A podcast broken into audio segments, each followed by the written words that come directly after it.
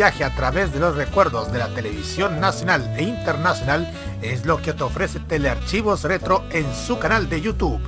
Transpórtate a otros tiempos y deja tu comentario en nuestro extenso material de archivo, el que cada día crece más y más gracias a nuestros constantes hallazgos. Entra a youtube.com, búscanos y suscríbete. Recuerda que somos Telearchivos Retro. Un viaje a nuestra infancia y juventud es lo que te ofrece Archivos en VHS. Son cinco años que les compartimos las tandas comerciales de la televisión chilena e internacional y programas, series y películas en nuestro canal On Demand. Deje sus comentarios en nuestros videos y síganos en redes sociales y acompáñenos a seguir rescatando esa buena televisión. Archivos en VHS, rescatando el pasado análogo en video desde hace 5 años.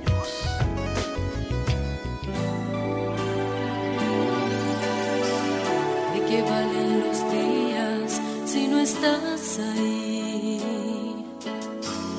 ¿De qué sirven las flores si no hay jardín?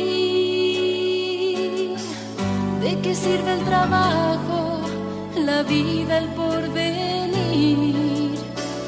Si no escuchas la radio para ser feliz? ¿De qué valen la playa, la montaña, el sol? Este Chile que nace necesita voz, tomados de la mano, asociados en la acción, la radio de las radios, Radio Total.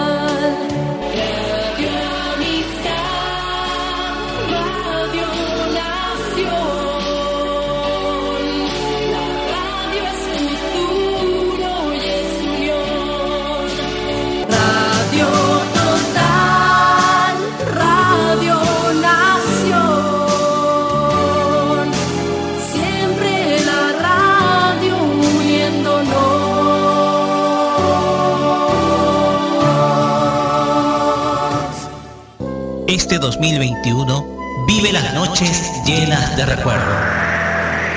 Vive modo radio. Programados contigo. Hoy es 18 de octubre. Desde aquel día muchas cosas cambiaron, así como otras se han reflejado a través de la pequeña pantalla.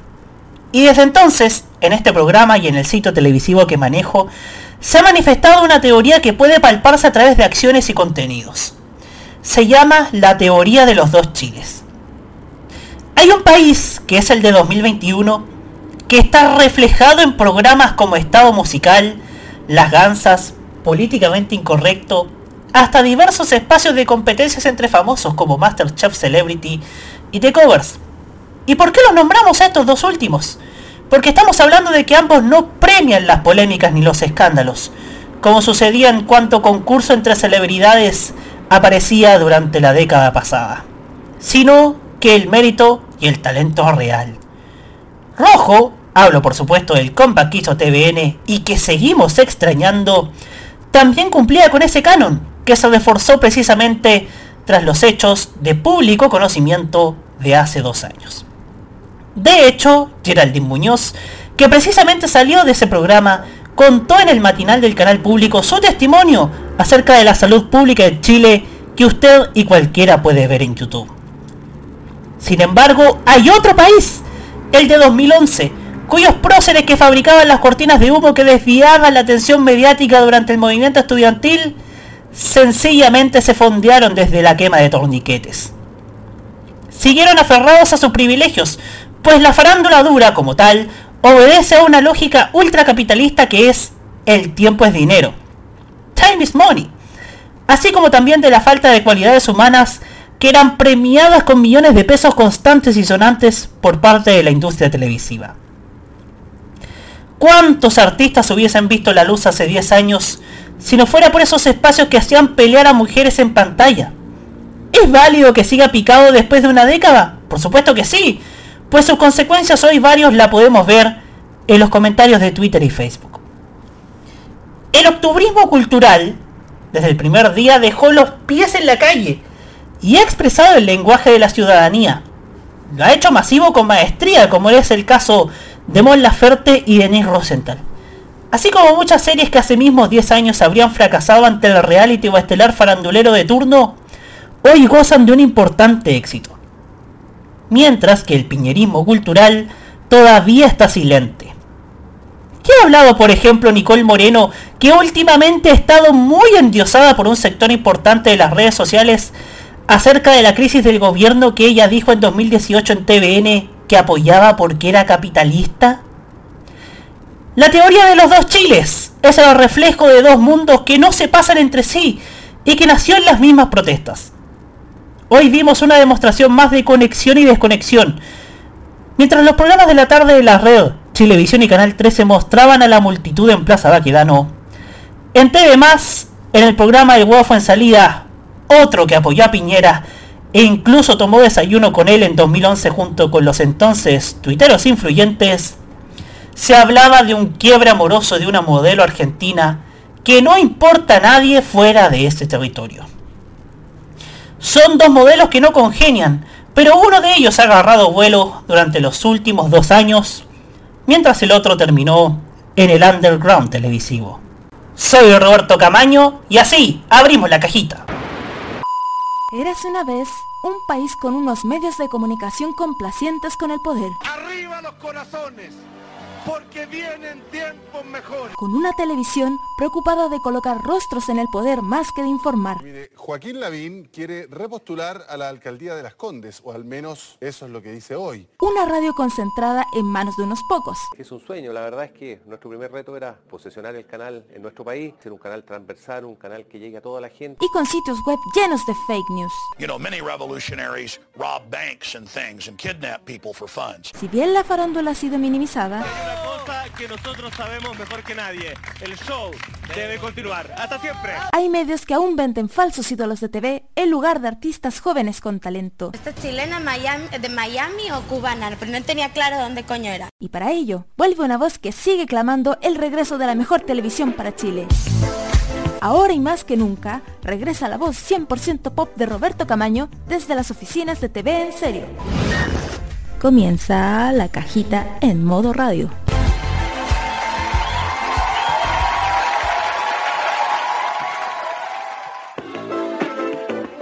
Hola, ¿cómo están?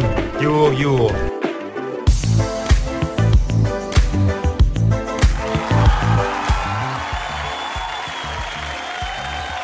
¿Cómo están señoras y señores? Tengan todos ustedes muy buenas noches cuando son las 21 horas con 24 minutos. Estamos comenzando un nuevo capítulo de la cajita aquí en modo radio.cl después de tomarnos una semana, una merecida semana después de del ajetreo del ajetreo que nos ha dado esta semana estas estos convulsionados días como hoy es uno de ellos ya están ya estoy escuchando ya las sirenas que están sonando en, en las calles. Estamos haciendo este programa hoy día 18 de octubre del 2021 día en el que se está cumpliendo el segundo aniversario del estallido social. Un estallido del que ya hablamos en este en tolerancia cerdo pero hoy día fíjense que vamos a hablar acerca del punto de vista televisivo, porque han pasado cosas desde esa fecha en televisión. Algunas cosas buenas, otras cosas malas, otras cosas que pueden perfectamente perfeccionarse, porque todo es, todo es perfeccionable, todo es perfectible, como decía otro infausto personaje de esta nación. Pero no, no vamos a ahondar en eso todavía, sino que vamos a saludar como siempre a nuestro queridísimo panel, partiendo por Nicolás López, desde Viña del Mar. Bienvenido, don Nico, muy buenas noches. Muy buenas noches, Roberto. Aquí estamos una semana más después de la semana de descanso, en un día bastante simbólico para el país, pero no por eso la actualidad también está muy relacionada a lo que son los medios de, comunicación, porque en parte que pueden tener algunas culpas, mmm, digamos las más o menos culposas. Claro. Claro, de eso vamos a hablar en el primer bloque de este programa, en el que también participará nuestra voz de la conciencia de cada que cada semana nos acompaña, Roque Espinosa. ¿Cómo está Roque? ¿Cómo están amigos oyentes de la cajita? Así es. Día especial. Un día que sin duda alguna nos ha hecho reflexionar y pensar respecto al sucedido hace dos años atrás. Lo bueno y lo malo, lo que se está gestando, etcétera. Pero hay algo que yo quiero hacer mención porque obviamente tuve que alejarme ante el tolerancia cerdo y no voy a contar la, no voy a contar mi experiencia, sino que cuando tratemos el tema a nivel televisivo, yo quiero enfocarme por qué algunas figuras se fueron funadas o tuvieron que abandonar forzadamente la televisión. Porque representaban no solamente el Chile de antes o previo al 18, sino también porque sin duda alguna el sistema chileno ha premiado a gente con historial lamentable. Y fíjate que la televisión ha, sido precisamente la demostración de ello. Porque gente con un historial lamentable ganaba millones de pesos al mes, mientras que la gente que se sentía afectada por el alza del transporte público tenía que subsistir con 500 o 600 mil pesos mensuales que se iban tanto en comer como en viajar a los puestos de trabajo todos los días. Y pienso que la desigualdad también la televisión la reflejó precisamente y quedó desnuda ese 18 de octubre de 2019. Muchas gracias, Roque. Estamos viendo en la transmisión de YouTube el Palacio de la Moneda, tan tan silente en estos días, ¿ah? tan tan tenso en el ambiente. Yo me imagino cómo debe estar ese segundo piso, ¿ah? Me imagino cómo debe estar, de seguro estarán, estarán viendo las noticias, viendo con qué van a salir ahora, cómo vamos a defender lo indefendible, quién sabe. Todo ello se lo vamos a contar y por supuesto usted si quiere desahogarse con, nosotros, si quiere, si quiere comentar acerca de los temas, por supuesto, están las redes sociales que usted ya lo sabe. Facebook, Twitter e Instagram con el gato La Cajita MR y nos encuentra como Radio CL. También nos puede mandar su mensaje a través de nuestro WhatsApp más 569 94725919 y por supuesto nos puede escuchar a través de envío.modoradio.cl Tuning, Monkey Boo, Online Radio Box y YouTube. También estamos a través del canal de Modo Radio y por supuesto nuestro podcast siempre disponible en Spotify, YouTube y demás plataformas. Y quiero comenzar este programa, quiero comenzar este espacio, eh, porque si hay una protesta quizá repetitiva, lo asumo, es la de la música en vivo. Y el viernes pasado Adele estrenó el tema que vamos a escuchar a continuación. Y hoy día en la mañana se confirmó que esta artista va a grabar un especial para la cadena CBS, que incluye además una entrevista a Oprah Winfrey, que irá al aire a partir de este... que irá al aire en el 14 de noviembre. El domingo 14 de noviembre a las 8 de la noche en, en, el este de Estados Unidos. Y, nos, y uno piensa cómo nos gustaría que este tipo de espacios se replicara en la televisión con nuestros artistas y otros foráneos. Pero bueno, nos vamos con este estreno. Adele, Easy on Me, para empezar la cajita en modo radio.cl. Bienvenidos todos.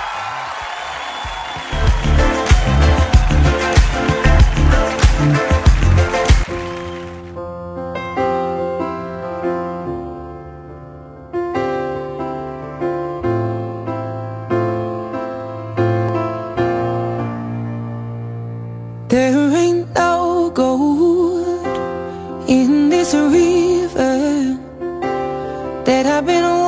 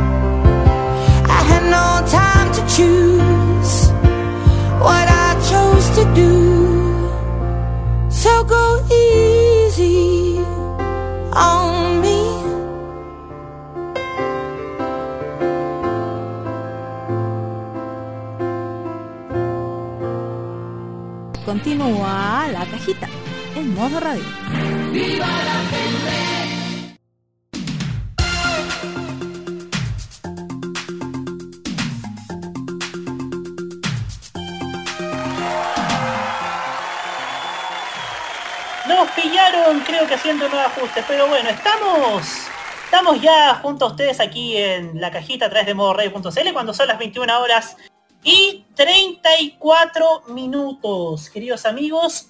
Y vamos a empezar con el primer tema de la semana y como estamos, por supuesto, en la onda de lo que es el 18 de octubre, lo que significa el 18 de octubre para, para el país, para todos los que formamos parte de esta, de esta gran de esta gran modo familia, como si se le puede llamar. Vamos a ahondar ahora en lo que respecta a los contenidos televisivos. Vamos a ahondar ahora lo que lo que es la televisión. Yo en la editorial hablaba sobre la teoría de los dos chiles. Y cuando hablamos de la teoría de los dos chiles, me refiero a los contenidos que gobernaron durante más de una década en la pequeña pantalla, que además eran un reflejo de la desigualdad en la que estaba nuestro país. Y tiene mucho sentido porque había un grupo de personas, había un grupo de famosos que eran mucho más favorecidos que otros.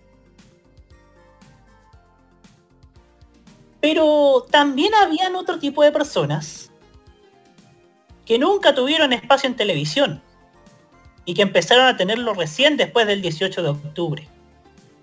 El otro día leía un, un tuit de televisivamente, a quien mando un cariñoso saludo a todo esto, que hablaba de que tal vez hoy día los matinales pueden ser criticados. Son criticados con justas razones. Pero antes del 18 de octubre, ¿de qué hablaban? Hablaban del mechoneo de la Valerrot. Hablaban de la pelea de la familia Argandoña con la familia Alvarado.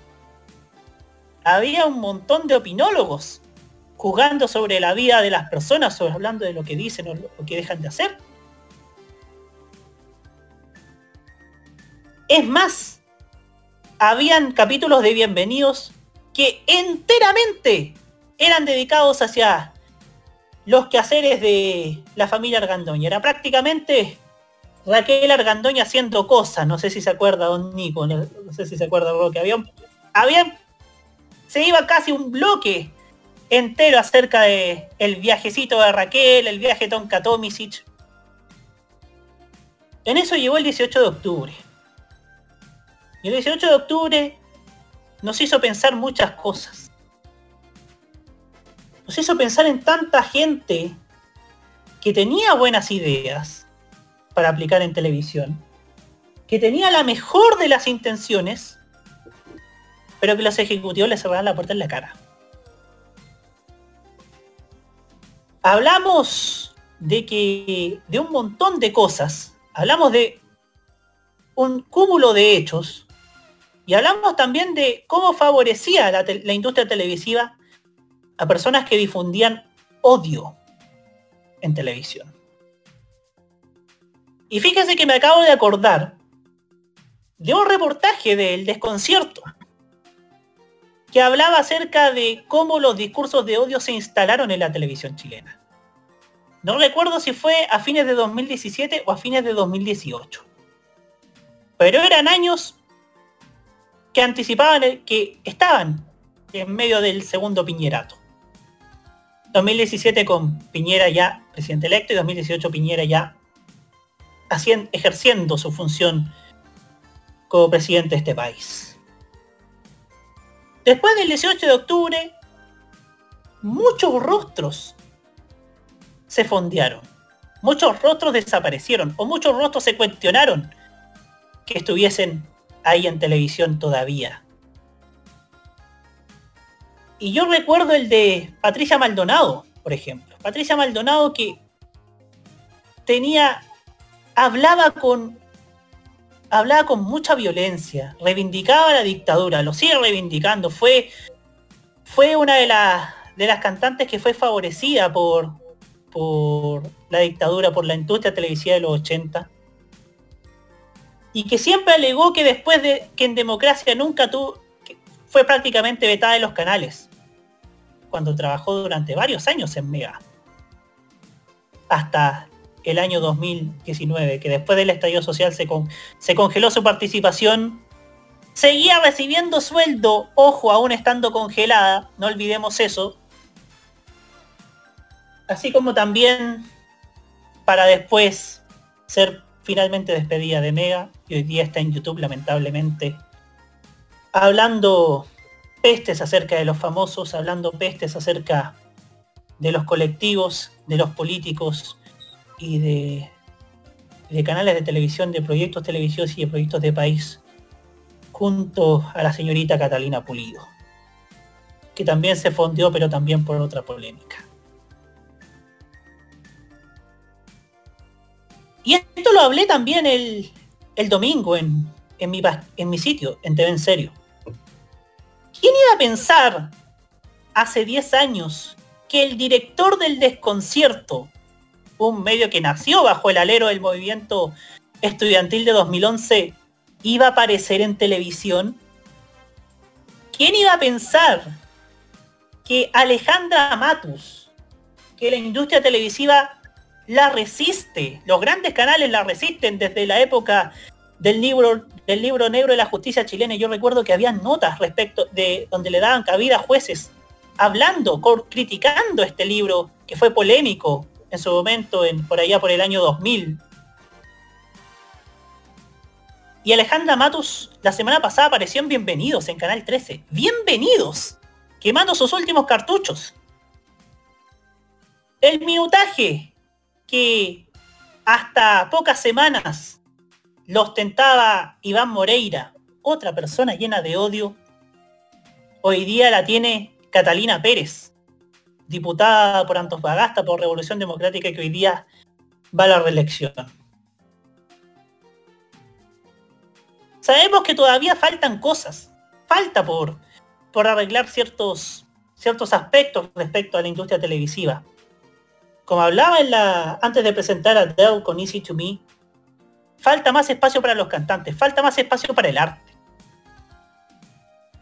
Falta más espacio para la cultura, que hoy día está en la red, con sus virtudes y defectos. Ya vamos a hablar acerca de los virtudes y, los defectos de la red.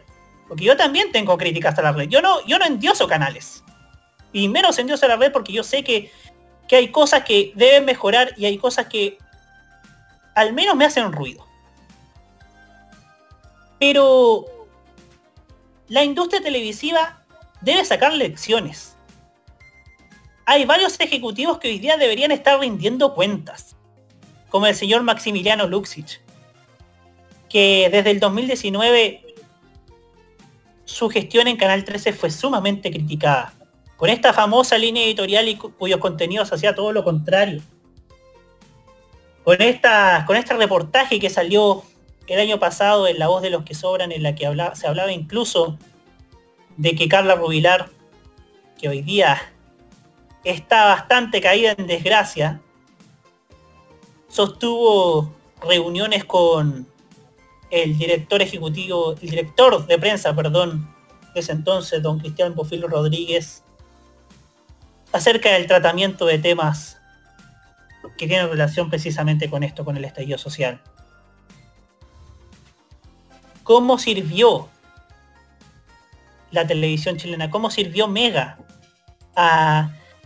con estos despropósitos que cometieron algunos de los periodistas? Con darle pantalla al Pastor Soto en 2020 para que negara el coronavirus que les valió una merecida sanción del Consejo Nacional de Televisión. Hoy día, si hay algo que nos enseñó el estallido social, si hay algo que, le enseñó el estallido social a la industria, es que los tiempos se han cambiado. No todo vale como pasaba en el año 2011. Y Siempre hablo del año 2011 porque era un año sumamente, sumamente terrible para la televisión. No solamente por el accidente de Juan Fernández, sino por la cantidad de malos contenidos que habían en ese entonces. La cantidad de pésimos contenidos que yo criticaba en su minuto, aunque no de la mejor forma. Hoy día los tiempos han cambiado. Que sigan cambiando depende de todos nosotros. Pero hoy día, hoy día hay que pensar dos veces a qué personas hay que hacer famosos. Hoy día hay que pensar dos veces qué ideas hay que difundir. Cada canal puede tener cierto la línea editorial que guste, pero ante todo y ante nada siempre tiene que haber el profesionalismo, la ética.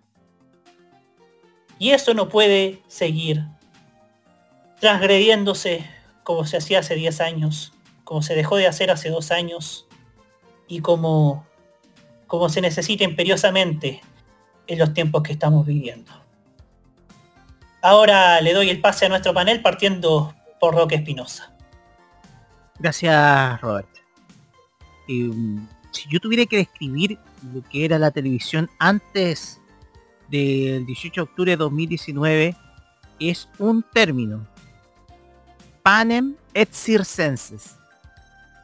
Que en el latín significa pan y espectáculos de circo.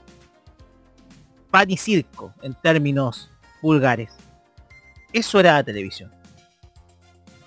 Eso era lo que planteó el, lo que tú llamas la televisión del otro Chile. Porque era un espectáculo para gastar dinero con el fin de entretener, por así decirlo, a la gente. Uno pensará que el régimen de Augusto Pinochet obviamente usaba el Festival de Viña como pan y circo. Y digámoslo, lo fue. Hasta que entrada la democracia, el Festival de Viña, se fue limpiando hasta ser un espectáculo mucho más variado, diverso y abierto a varias tendencias musicales. Y dando cabida a artistas talentosos. De ese, de ese principio el Festival de Viña ya se ha liberado. Se ha liberado. Pero yo te incluso te dataría de mucho antes, de 2006. El momento en donde la, televisión comenzaba a echarse a perder. Porque veníamos invitados que recibían cuánto, 20, 30 millones de pesos por pasar una noche y contar lo que ellos llaman su verdad sentimental, donde se dejaba mal parada siempre a la mujer y a veces también en donde se, se creaban polémicas, principalmente en torno a escándalos o líos de falda. Yo creo que en ese sentido la televisión cumplía perfectamente con lo que decía el poeta juvenal, el creador de esa frase, que viene de su sátira X, su sátira 10. Eso es lo que era la televisión. Y cuando yo te iba a decir al principio del programa que había un personaje en particular que reflejó precisamente el odio de la gente a la televisión, esa persona es Carol Lucero. ¿Por qué? Yo me acuerdo perfectamente que días después del estallido, un integrante de nuestro staff de modo radio, Segundo Fernández, decía, ¿por qué tenían que echárselas todas a Carol Lucero? ¿Por qué? Contándonos de que, ok, hacía actos, por ejemplo, para Teletón, etc. Es que el problema es otro. Carol Lucero representó el nuevo modelo de abuso de poder dentro de la televisión. Remontémonos a la candidatura presidencial de Sebastián Piñera la primera. Carol Lucero, integrante de un programa llamado Jingo, programa que era producido por el gordo Alex Hernández. Sebastián Piñera, quien era dueño del canal en ese entonces, dijo una frase que todavía sigue rotando en mi cabeza. Que Jingo era el reflejo de la juventud chilena.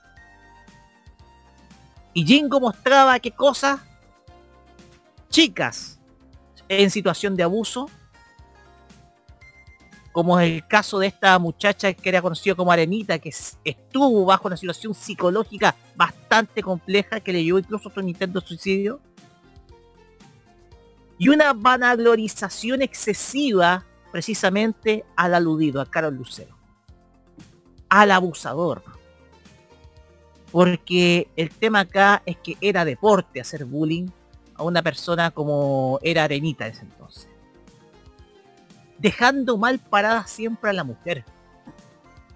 Y colocando al animador del programa, Carol Lucero, como el macho alfa.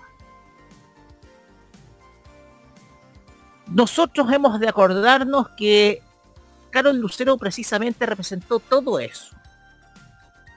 Representó la juventud o el modelo, perdón, de juventud que quería el mismísimo Sebastián Piñera. Y eso la ciudadanía después del 18 de octubre se lo hizo pagar. Con todos los epítetos, los calificativos que no es necesario dar a conocer porque puede sonar grosero, pero ya todos saben las frases que surgieron de ahí. Por eso Carol Lucero se fue. Por eso Carol Lucero se exilió de la televisión chilena. Porque era el reflejo de lo que buscaba Sebastián Piñera para los jóvenes. Entonces, con ese modelo televisivo, en donde tú dejas mal parada siempre a la mujer, donde siempre pagaba sueldos onerosos a rostros por contar nimiedades en estelares, dejando al margen y no considerando a la gente que va a pie o que va a tomar la micro todas las mañanas, porque aquí el estallido se originó por el alza del transporte público todo eso hizo que la televisión tuviera que generar ese cambio. Ser más empática con el público. Ser más fiscalizadora con los órganos de poder. A excepción de Canal 13, que en su minuto se mantuvo pegado al poder de turno. Eso yo creo que representa precisamente el cambio que hay antes y después del 18 de octubre porque el modelo televisivo reflejaba injusticia social. Injusticia con la gente talentosa, que en muchos casos tenía que usar la calle como ventana para dar a conocer su talento, o conciertos o tocatas en diversos lugares, pero con la gente sin talento les pagaba 30 millones de pesos en una noche. Yo pienso que esto más que una, más que los canales guarden austeridad, refleja de que las inversiones tienen que ir a otro lado. a sacar talentos nuevos, a buscar precisamente el talento en las calles, porque hay gente talentosa, porque lo único que hacía la televisión era reflejar la injusticia también del sistema empresarial, en donde muchos profesionales quedaban afuera de grandes empresas eh, en desmergo de otros aventajados que venían de los llamados cuatro colegios más caros de, de Chile. Eso yo creo era lo que reflejaba la televisión de antes del 18 de octubre, injusticia social. Y el cambio que se vivió precisamente eh, después del estallido social es patente. Hoy en día Canal 13 progresivamente ha estado dejando precisamente ese modelo, digámoslo, cornetero. Pero ojo con ese detalle, porque también eh, la- los postulantes de presidencia que están postulando a presidencia de la República lo tienen más que claro. Van a tener medios de comunicación más fiscalizadores. Necesariamente, salga quien salga. Yo creo que eso lo tienen más que entendido. Pero de fondo, el modelo televisivo chileno sí tuvo un cambio el 18 de octubre. Y en ese sentido yo creo que por lo menos hizo bien el que ocurriera esto para que la gente de la televisión se diera cuenta de que al fin y al cabo lo único que estaba haciendo era el término que yo estaba usando. Pan y circo. Panem et circens. Eso nomás. Muchas gracias, Roque Espinosa, por su tan siempre certera opinión. El té. Yo Sí, meter TV. Sí, sí, sí, ahí, ahí sirviendo el tecito, ¿ah? Sirviendo el tecito. Aquí César Andrade nos escribe en Instagram que con el 18 de octubre aumentó la falta de cre- credibilidad en la televisión chilena, que ya venía arrastrándose hace años, especialmente la forma de cubrir cómo lo hacían las, la forma en cómo hacían las protestas. Hubo varios rostros nefastos que volaron. Me hicieron recordar los insultantes sueldos de Madonna, y es verdad. ¿Cuánta plata recibía gente como, como la misma Luli que la estábamos criticando al mes? ¿Cuánta gente recibía, por ejemplo, cuánta plata recibía, por ejemplo, Barry Roth cuando, la, cuando los estelares de farándula la vendían como la niña terrible, la niña símbolo, la niña símbolo eh, eh, en forma prácticamente despectiva? ¿Cuánto? ¿Cuánto, ¿Cuántos contenidos televisivos que además violentaban a la mujer? Que esa es la verdad. Esos, esos espacios violenta, violentaban a las, a las personas mujeres. Eran contenidos sumamente machistas. Y eso, y eso lo, lo teníamos más que claro. Ahora sí, Nico López, su turno. Sumiendo un poco todo esto, la televisión ya venía en una crisis y ya venía cuesta abajo. Pero lo que ocurrió a partir del 18 de octubre fue una caída digna de montaña rusa. Nunca antes, creo, ni siquiera tanto en la dictadura, se había cuestionado tanto el rol de la televisión, no hablo de un canal, sino del medio de comunicación como tal, ante el país. La verdad es que la televisión de a poco, ni siquiera todavía completamente, ha tenido que sacar lecciones. Pero estas lecciones han sido a porrazos. El Chile pre-18 de octubre de 2019 se puede reflejar perfectamente en un solo programa de televisión. Mucho gusto. Y en sus tres pilares, Luis Jara, Patricia Maldonado y Carol Dance. Ahí tienes la televisión del 2019. Esa era la vida de la televisión del 2019. La verdad es que la labor informativa fue ampliamente cuestionada. Pese a que siempre y hasta el día de hoy la radio siempre ha tenido una credibilidad predominante muy por sobre la televisión, es que aquí los números realmente se dispararon. La pluralidad,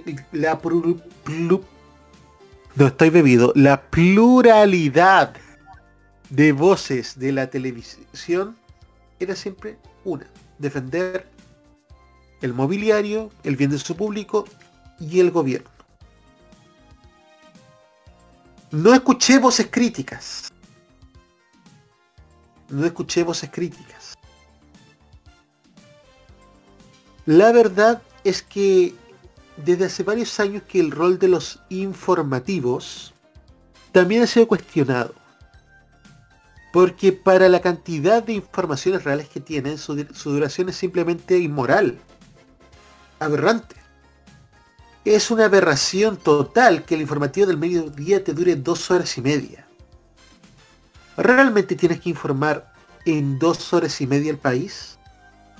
¿Realmente abarcas una cantidad de información excesiva que tengas que utilizar dos horas y media para un programa informativo?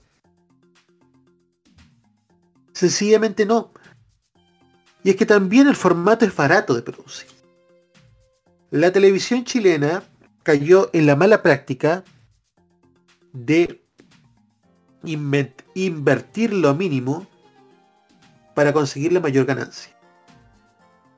Y cuando tratabas de invertir un poco más, siempre terminabas apostando a perdedor. Canal 13 intentó en el peor momento posible hacer un, un, formato que aquí en Chile nunca funcionó. El formato argentino del Bailando por un Sueño. Yo lo comenté ayer o no me acuerdo cuándo. El tinelismo aquí jamás ha pegado.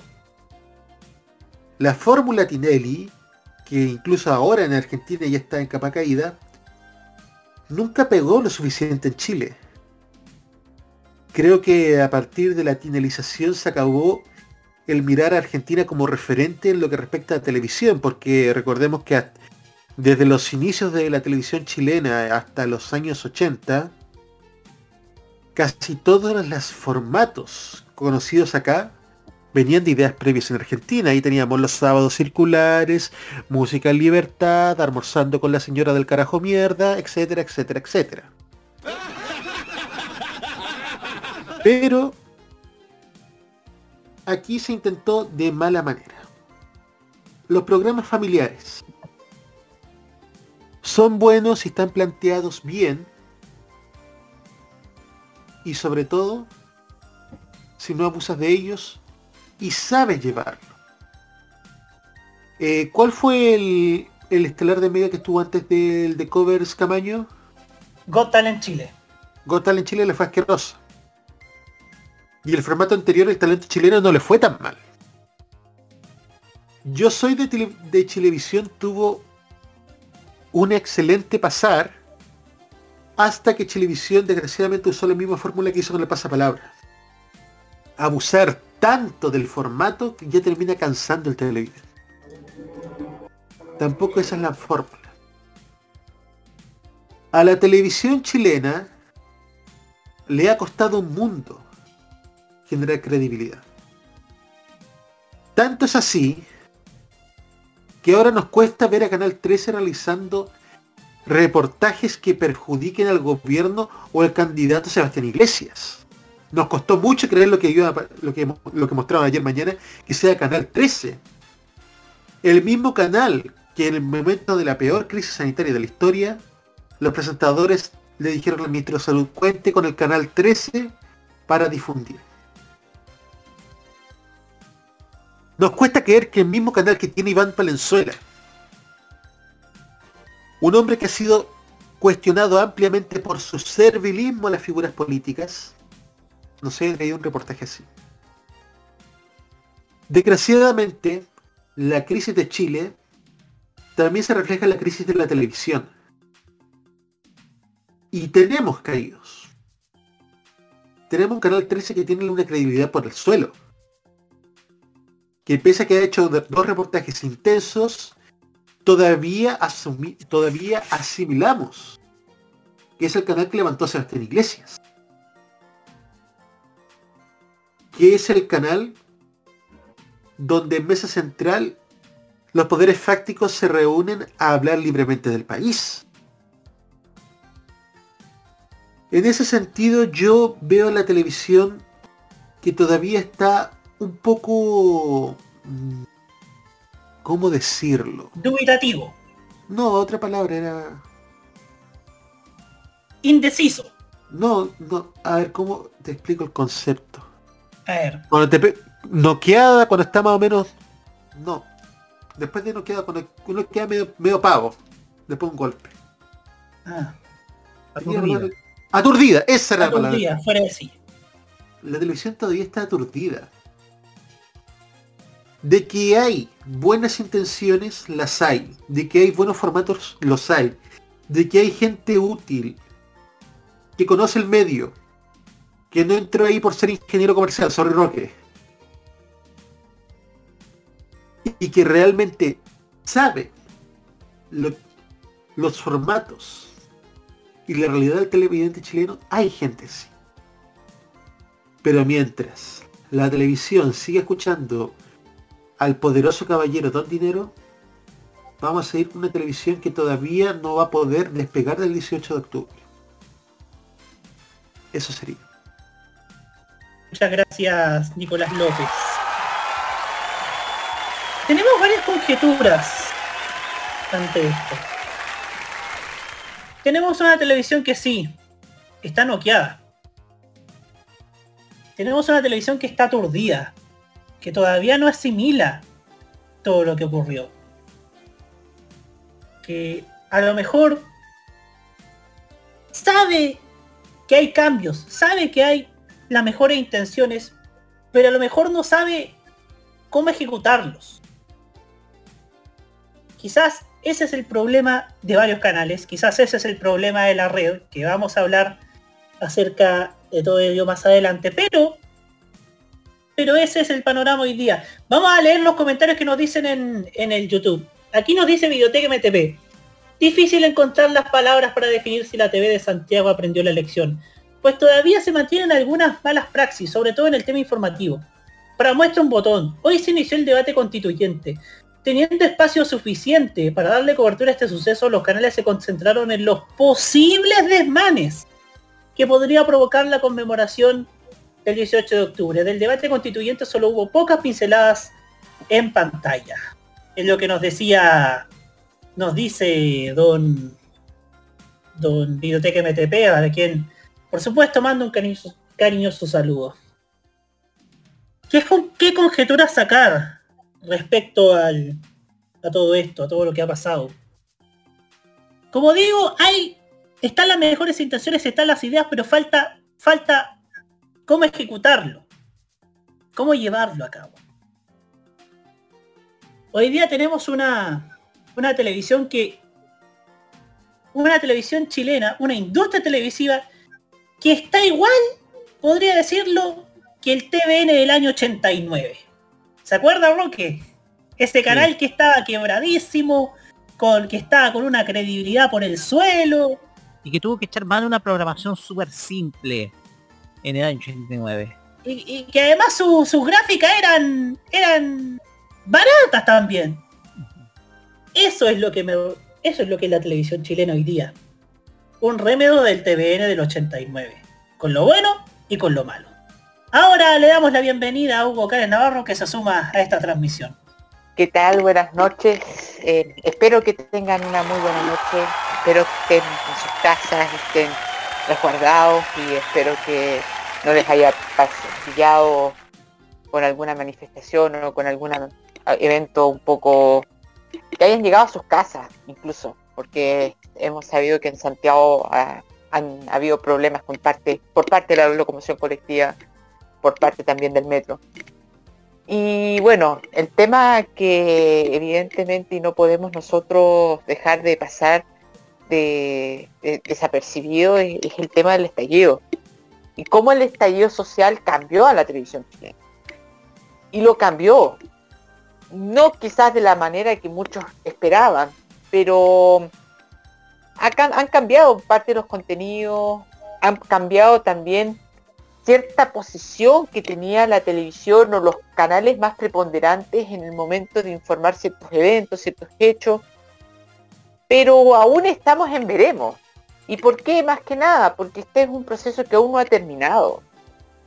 La eh, falta, por ejemplo, desde el tema más institucional, falta discutir más eh, eh, dentro de la Convención Constitucional principios básicos, como por ejemplo la libertad de expresión, y junto a ello también vamos a ver elementos que, implican eh, el funcionamiento de la industria televisiva nacional, como por ejemplo puede ser eh, el, funcionamiento del Consejo Nacional de Televisión, que está reglamentado bajo la Constitución Política de la República.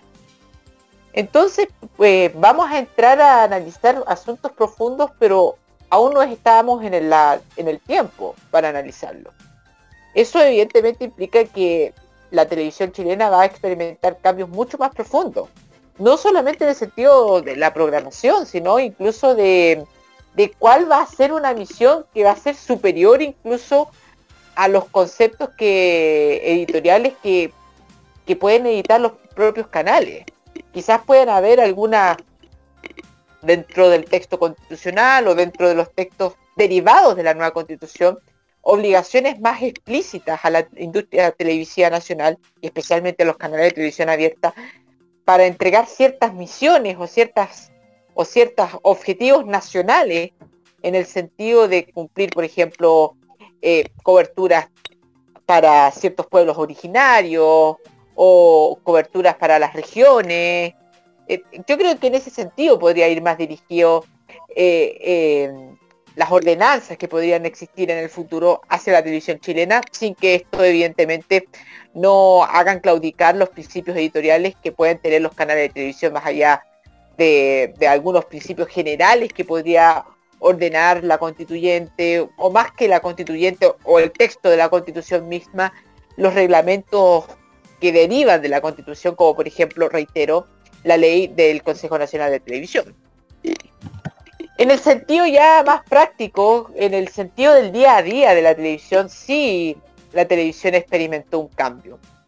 No, reitero, no de la forma quizás más, eh, que todos esperaban, pero sí la televisión ha tenido que abrir eh, la puerta a ciertos sectores que en el pasado no, no se, simplemente no, no estaban dentro de la televisión, estaban afuera de la televisión, estaban en el mundo, entre comillas, de los que sobraban. Ahora hay una mayor, hay cierto, hay mayor pluralismo, hay personajes que ahora están dentro de la televisión. Ahora el Frente Amplio está en televisión, algo que hasta el 2018-19 era algo bastante menor, sabiendo de, una, que el Frente Amplio tiene una proporción importante dentro del Parlamento. A eso yo estoy eh, acotándome. Pero, claro, eh, la industria televisiva chilena no ha podido. Yo creo que lo que se espera por parte de la televisión chilena no es tanto que la televisión toque todos los temas o que tenga que abanderarse con, las posiciones que eh, están en boga a partir del 18 de octubre. No quiero no, no, hay que exigirle que los canales se, se, conviertan en la red. No, eso yo creo que es un poquito es un poquito pasado a la punta, creo yo. Pero sí yo creo que si hay algo que me extraña de la televisión es que aún no se hagan producciones. Yo sé que también hay un tema presupuestario y un tema relativo a la pandemia, pero no he visto producciones más profundas, reportajes más profundos, tipo documentales, tipo series, tipo lo que fue el estudiante, el reemplazante en su momento, que reflejen justamente eh, los factores de por qué se llegó al 18 de octubre. Y yo creo que ese es como el asunto pendiente, porque ya hay reportajes, hay matinales en donde se ha hablado sobre el tema de la desigualdad, sobre el tema del abuso, sobre los factores del 18 de octubre. Lo que yo espero es que hubiese ya una producción más profunda, si se puede decir, y con mayor eh, amplitud, en el sentido de que se pueda ver ya producciones con mayor aspiración de calidad incluso. Yo creo que en eso también se empalma con la necesidad de tener un mayor espectro, eh, aspecto cultural de la televisión chilena. Y en ese aspecto cultural tendrían que estar producciones que, que relaten por qué el país llegó a lo que llegó. Sobre todo eso, eh, es positivo que los canales se hayan abierto, sí es positivo, quizá insuficiente, eso depende de lo que usted piense, ojo. Yo creo que en este momento es también importante eso, lo que usted, usted es el juez, usted es quien pondera cómo los canales de televisión se están manejando ante los hechos. Y desde mi posición, ojo, desde mi posición, no la de Nico, ni la de Roque, ni la de Roberto, está, es mucho más superior. La televisión chilena ha podido superarse del estigma que tuvo, especialmente en las primeras semanas del estallido social. Quizás porque la televisión también no lo vio venir.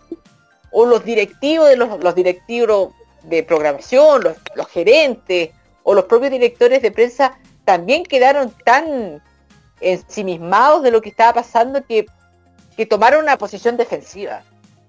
Eh, ahora quizás ya se ha superado eso. Reitero, quizás según su opinión, la visión que tenga usted no es completa, pero yo creo que cada vez más estamos en una industria televisiva más plural que lo que ocurría hace dos años. Y especialmente el tema de que un canal como la red esté en esa, en esta parada, significa que el mercado ha abierto un nicho nuevo. Y los otros canales incluso han tenido que escuchar esa llamada. Y ahora vemos a Alejandra Matos nada más ni nada menos que en Canal 13. Fíjese. de que han cambiado las cosas, han cambiado. Para bien, puede ser. De que es suficiente o no, eso usted lo analiza. Yo tengo una visión de las cosas, usted las tiene también. Y como dijo algún animador de televisión, en una campaña histórica, yo tengo mi visión, yo respeto la suya. Muchas gracias, Hugo Cares. La conclusión es que los canales han aprendido, han tenido aciertos y errores como todo proceso, pero como digo siempre, los cambios no son de la noche a la mañana. No, esto va a ser un proceso larguísimo, diría yo. Van a haber muchos aciertos y van a haber muchos errores en el camino, pero por supuesto es es y será la labor de este sitio reflejarlos, criticarlos, si es que, si es que han obrado mal, elogiarlos si es que han obrado bien y siempre con responsabilidad y siempre, siempre desde el punto de vista buen rollista, desde el punto de vista no destructivo, sino que con ganas de aportar al adecuado desarrollo de la industria de nuestro país. Nos vamos a la música y nos vamos con fíjese que con, otro, con otra canción que viene directo desde el modo italiano del viernes pasado. Nos vamos con Ana Lisa junto a Ross Lane, con eso que se llama Eva y Eva. Y ya seguimos aquí en la cajita para hablar acerca de algo que va a pasar el viernes, los tiempos de la franja electoral. Ya volvemos.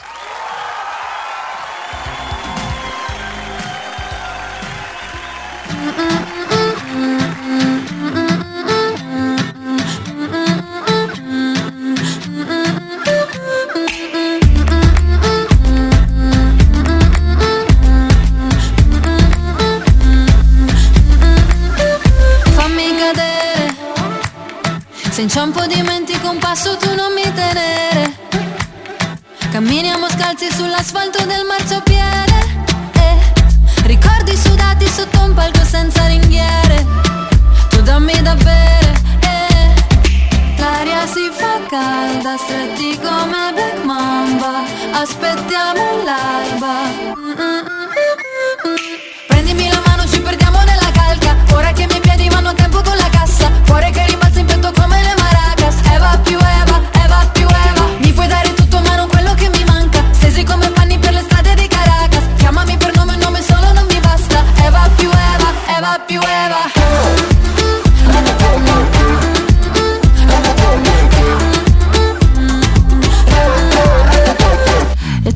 ricordi il sapore della notte ci invidiava a Marte. Belle come Venere, una pera d'arte Con le minigonne corte, ehi, non lasciarmi la mano C'è la luna nella stanza Quando sento lei che canta.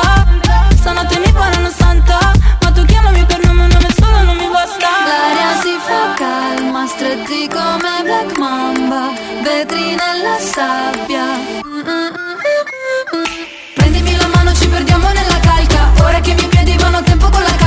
Por querer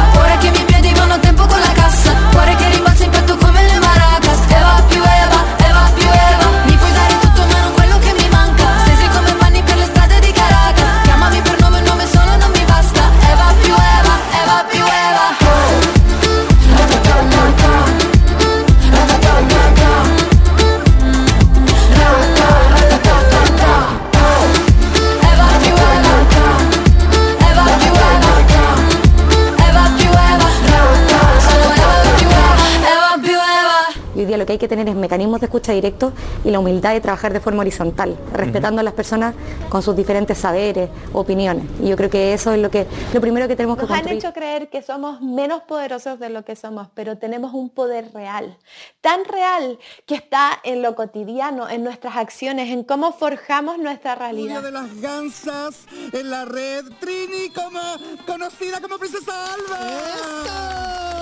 Bienvenida. Muchas gracias por la invitación. No, gracias a Chile está cambiando y su televisión también. Y en este largo camino estaremos ahí. TVenserio.com. Tres años ayudando a forjar la televisión de un mejor país. Prográmate con Italia. Los viernes a las 21, hora chilena, te invitamos a escuchar lo mejor de la música italiana. Canciones de ayer y de hoy, estrenos musicales, especiales y entrevistas junto a Nicolás López en modo italiano. Modo italiano de Modo Radio. Modo Radio es per te, o sea, es para ti. Prográmate con los clásicos. Los miércoles desde las 21 hasta las 23 horas, hora chilena, encuéntrate con los grandes éxitos de la música que se han transformado en un clásico. Todas las semanas, Rocky Espinosa te lleva a un recorrido de 50 años de música y distintos estilos a través del clásico de los miércoles. Modo clásico. Este 2021, vive Modo Radio. Programados contigo.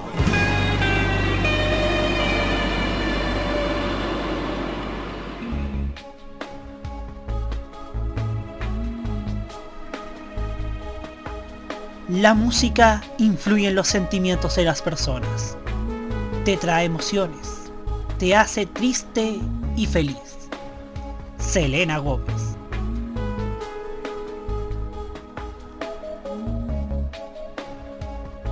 Prográmate con Modo Radio. Modo Radio es para ti.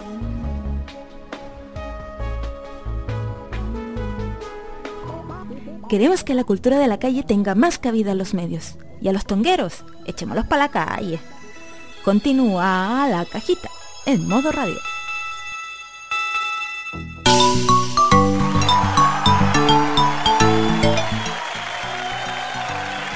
Cuando son las 22 horas con 20 minutos y ya vemos que ya se está yendo, comenzando a ir la gente, se está comenzando a ir la gente pacíficamente desde Plaza Italia, Baquedano, Dignidad, como usted quiera llamarlo. Estamos todavía aquí en la cajita, aquí en modo radio.cl, estamos, seguimos con ustedes en esta, en este humilde programa y por supuesto hablando acerca de lo que de lo que nos gusta, acerca de lo que nos, nos interesa y por supuesto vamos a hablar acerca de lo que vamos a ver este viernes. Este viernes 12.40 horas, 20.40 horas, llega el tercer, la, ¿cuánto, cuánta temporada, cuál es la, el número de temporada? Cuatro, cuarta temporada de la franja política, como decía Don Francisco, cierto, en esa, en esa, en ese base de sábados gigantes. Y es que se han dado a conocer los tiempos que va a tener cada pacto o partido respecto al programa, al horario gratuito político electoral, como dicen los brasileños, y que tiene que ver con, con cómo lo van a usar, cómo lo van a invertir, qué es lo que van a hacer, cuáles son sus cartas que van a jugar. Y por supuesto lo vamos a analizar en su debido momento en los programas de opinión de este programa, de esta radio, como lo son La Cajita y Tolerancia Cerdo, que, ojo, oiga don Nico, ya le propongo ver la franja en directo. Ver, yo propongo otra cosa. ¿Qué cosa? Bueno, también se lo voy a proponer a Seba, porque obviamente todo tiene que ser con- consensuado. Hagamos el programa Flash con los tres minutos, sin derecho a, a extensión. Terminemos todos los temas a las 20.40 y peleamos la franja en directo. Ya, pues, veremos la franja en directo, hacemos un video reaction y vamos a... Y, y va- y ojo, voy a sacar la transmisión de la franja por, por, por el live de la radio, así que así que ya estén, estén atentos, vamos a ver la franja en directo a través de Tolerancia Cerdo. Pero volviendo a la cajita, vamos a hablar acerca de los tiempos que tiene que fueron asignados a cada pacto o partido. Fíjese que Chile Podemos Más va a tener 8 minutos, 1 segundo y 29 cuadros.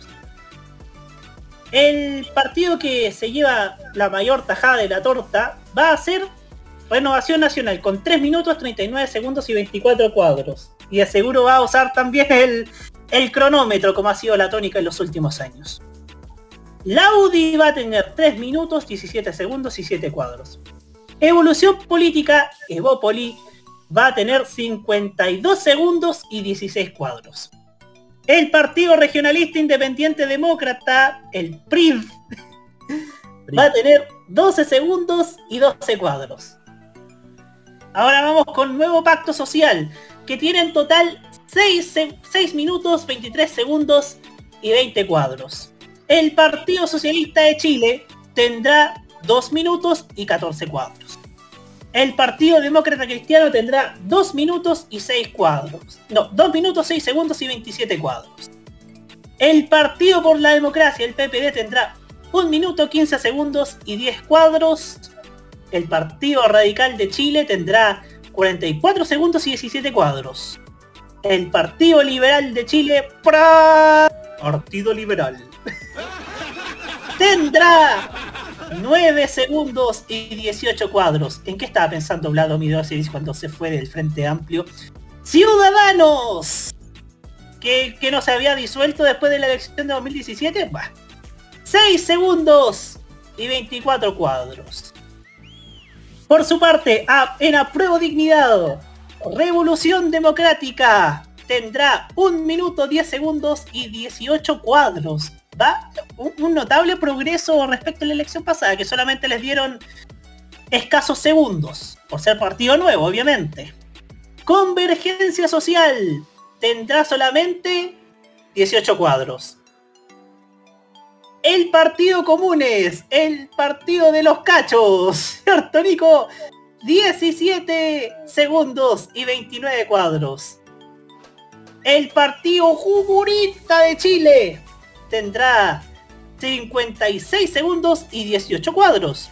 Y por último, la Federación Regionalista Verde Social tendrá 19 segundos y 14 cuadros. En total tendrán 2 minutos 45 segundos y 7 cuadros. El Partido Dignidad ahora. El Partido Humanista Nietito tendrá 52 segundos y 6 cuadros. El Partido Igualdad, el partido de Roxana Muñoz. No, perdón, Roxana... ¿Cómo se llama? Miranda. Roxana Miranda. Miranda, perdón. Perdón, Bueno, las dos, son, las dos están por ahí, ¿ah? Las dos están por ahí. 26 segundos y 18 cuadros. En total, 1 minuto 18 segundos y 24 cuadros. El, par- el Frente Social Cristiano tendrá un minuto, un segundo, perdón, y 6 cuadros, porque el Partido Republicano tendrá solamente 18 cuadros y el Partido Conservador Cristiano tendrá 18 cuadros.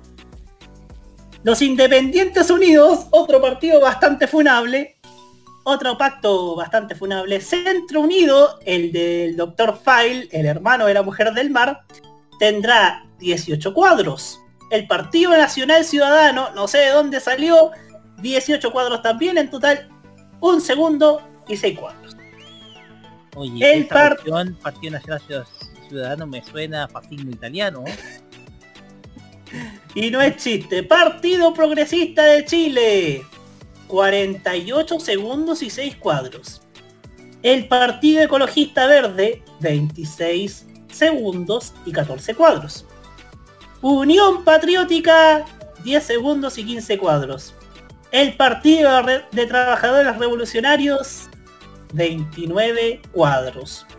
Nuevo tiempo que no tiene nada que ver con el canal ni la radio. Esperemos 18 cuadros. El partido de la gente, el partido de los funados, el de los papitos corazón que no pagan la pensión. 18 cuadros y en candidaturas independientes solamente el, el momento más esperado, el de las candidaturas independientes. 18 cuadros. En lo que respecta al, al orden, el que más fue favorecido fue Chile Podemos Más, luego Nuevo Pacto Social, Apruebo Dignidad, Dignidad Ahora y finalmente el Frente Social Cristiano. Pero si nos vamos también con respecto a lo que son las franjas de los presidenciales, los presidenciables, te- tenemos que todos los, los partidos, todos los candidatos tendrán a su haber 2 minutos 51 segundos y 13 cuadros de propaganda. En caso de haber segunda vuelta, como se ha hecho tradición, cada candidatura va a tener 5 minutos. Por lo que yo tengo entendido. El orden. El orden, por horario por tipo de franja, de 12 a las 12.40 horas corresponde a los presidenciales y a las 20.40 horas las parlamentarias. Como que ahí hubo un, que ahí hubo un enroque, ah, bueno, fue por sorteo, parece que se rompe la tradición. Habitualmente el del mediodía lo habría las parlamentarias y el de la noche los presidenciales, obviamente, por magnitud de, por prospecto de tamaño de audiencia. Primero estará el Partido Ecologista Verde, luego Unión Patriótica, Chile Podemos Más, Nuevo Pacto Social, Dignidad Ahora. Las candidaturas independientes van a ir entre medio, ojo, Apruebo Dignidad, Partido de la Gente, Partido de Trabajadores Revolucionarios, el PRO, los Independientes Unidos, Frente Social Cristiano y Nuevo Tiempo. Las candidaturas presidenciales irán, empezarán con bastante tolueno. Primero, Eduardo Artés y segundo, José Antonio Cast. Parece que, parece que habrá que tener bastante estómago para soportar los primeros minutos de franja. Tercero, luego tendrá Gabriel Boric, Sebastián Sichel, Franco Parisi, Marco Enrique Sominami y Yasna Proboste. Yo, soy de los tiempos en que el orden era según la papeleta. Este año no lo hicieron así. Vamos a ver cómo, funciona el experimento. Por ahora nos vamos con los comentarios de nuestro panel. Yo voy a ir al final, partiendo por Hugo Cárez Navarro. Eh, primero que todo, hablar de que las franjas ganaron cierta notoriedad en últimos últimas campañas. En comparación con lo que estaba comenzando a demostrar, que, que las franjas como comenzaron a perder relevancia y mucha en los últimos años. Bueno, se dice que ya, ya a finales de los 90 ya las franjas ya no tenían mucha relevancia o estaban comenzando a hacerse oporíferas, especialmente para los para los canales de televisión, que, que es un espacio muy importante para los, para los avisos publicitarios, las tarifas, es un espacio bastante, bastante lamentable, por, lamentado por parte de los canales el hecho de, transmitir franjas, y especialmente en esas horas. Pero con la franja de las primarias y en parte del, del plebiscito constitucional, se volvió a, a tener una relevancia la franja, volvió a tener cierto interés. Y quizás el ejemplo más claro es el, el spot de- del árbol de, de Gabriel Boric, que se ha convertido prácticamente en el nuevo arcoíris dentro de la, de la estética de la política chilena. Marcó mucho. Y vamos a ver qué puede ocurrir en esta campaña, porque son candidaturas muy antagónicas, muchas son muy antagónicas, con diferentes y muy diversas visiones de la realidad nacional, por lo que vamos a ver unas franjas muy sinceras además. Creo que en este año, lo creo que lo que vamos a ver es una sinceridad muy grande por parte de los candidatos Y eso va a ser muy interesante ver esa sinceridad por parte de los candidatos de lo que quieren ofrecer como país y también y más importante aún del diagnóstico que tienen los candidatos de los sucesos que han ocurrido en este país en los últimos años. Eso yo creo que va a ser muy interesante ver eh, en el sentido ya más técnico, no técnico, sino ideológico de las campañas. Como dije ya hace unos meses atrás, cuando hablábamos de las primarias, si hay algo que ha avanzado bastante, es la calidad de la franja. Ya no es un monopolio de, las, de, los candidatos con mayores recursos el tener eh, franjas de alta calidad técnica. Ahora ya todos pueden tener buenas franjas y esperemos que esta vez sea lo mismo, que ninguno candidato decepcione en, en la visualización de la franja, ni siquiera en lo que hablo del contenido, sino que se vean bien, que se vean atractivas al público. Y ahora, hablando del tema de las elecciones parlamentarias, las franjas parlamentarias, me parece irrisorio en esta altura del tiempo que los sorteos de las franjas sigan realizándose de la misma forma que se hacen desde hace 25 años. Más encima, eh, sabiendo bien que muchas de las coaliciones políticas han cambiado de composición en los últimos años. Especialmente, y no digo los últimos 10, 15 años, sino los últimos en el último periodo parlamentario. Hay partidos que se han escindido, partidos que, eh, eh, coaliciones que están muy diferentes a las que eran las coaliciones del año 2017. Entonces, yo creo que cada vez tiene menos sentido eh, entregar franjas de acuerdo a los resultados de las elecciones parlamentarias del año anterior.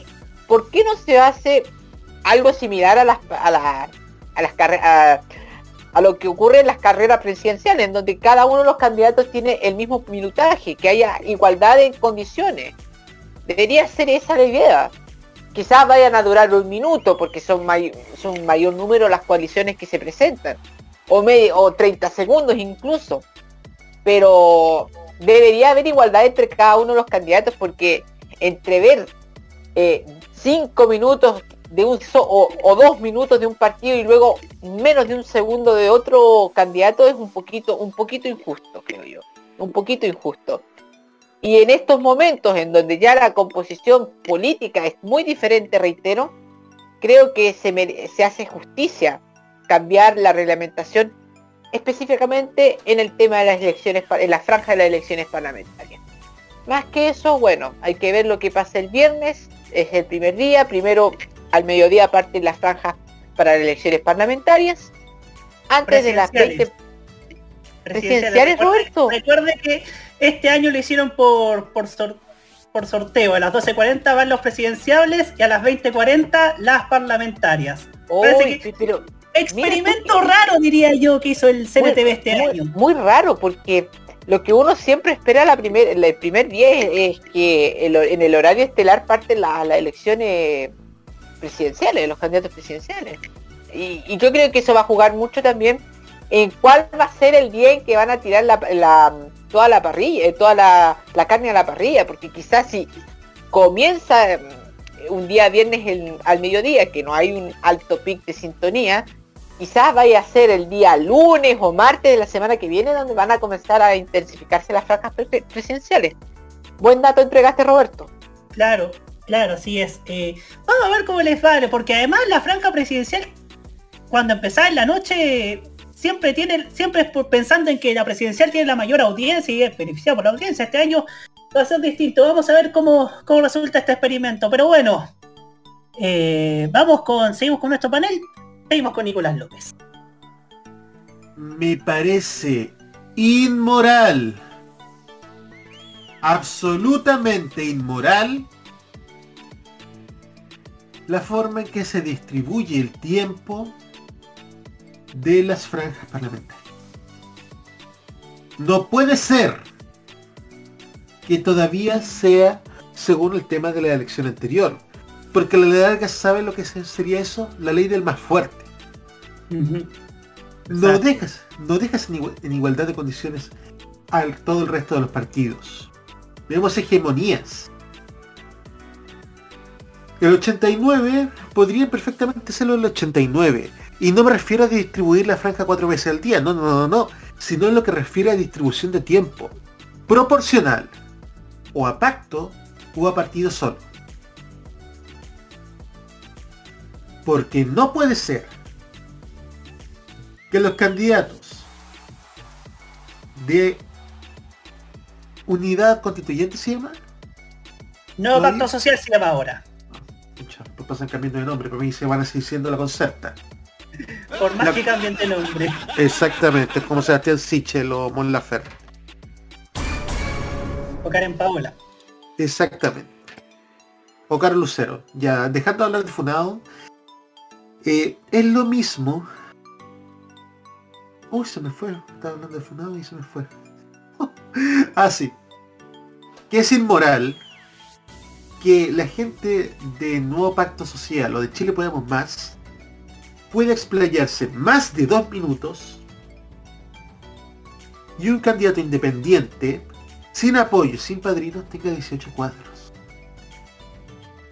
Perdón lo que voy a decir, amigos auditores. Pero qué weá alcanzáis a decir en 18 cuadros.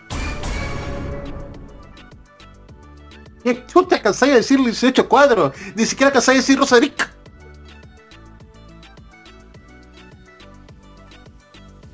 La verdad sencillamente es como el 2001, que tirado todo lo independiente en un solo bloque y nadie sabía quién estaba presentándose. No puede ser. Esto sí tiene que cambiar. Porque no puede ser que en la franja de parlamentaria el pez más grande se termine siempre comiendo más chico. Eso sería. Muchas gracias, Nicolás López. Ahora, por último, Roque Espinosa, su turno. Yo coincido con los comentarios tanto de Nicolás como de Hugo. Ya el mecanismo de asignación de tiempo, sobre todo las parlamentarias, está obsoleto. Está sumamente obsoleto. Y más aún cuando hemos visto una atomización del espectro político que ha sido cada vez mayor en los últimos años.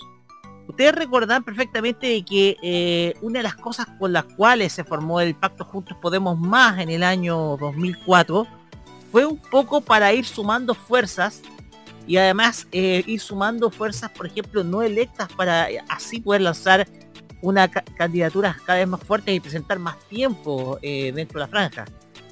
El tema acá es que ya este sistema de asignación de tiempo quedó obsoleta.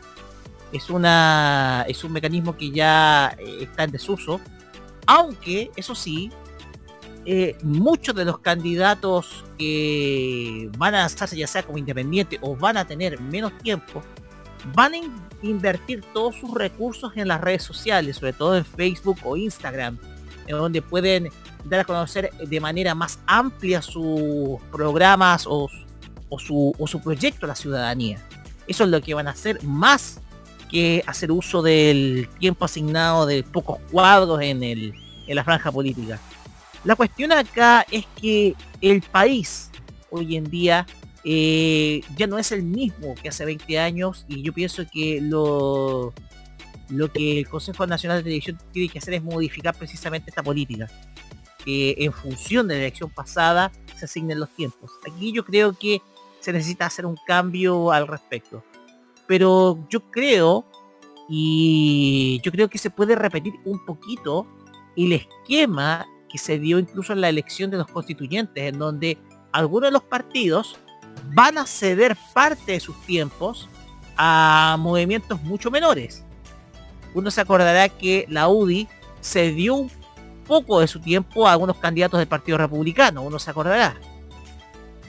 Eh, e incluso eh, otras candidaturas, por ejemplo, la democracia cristiana cedió también una parte de su tiempo a ciudadanos.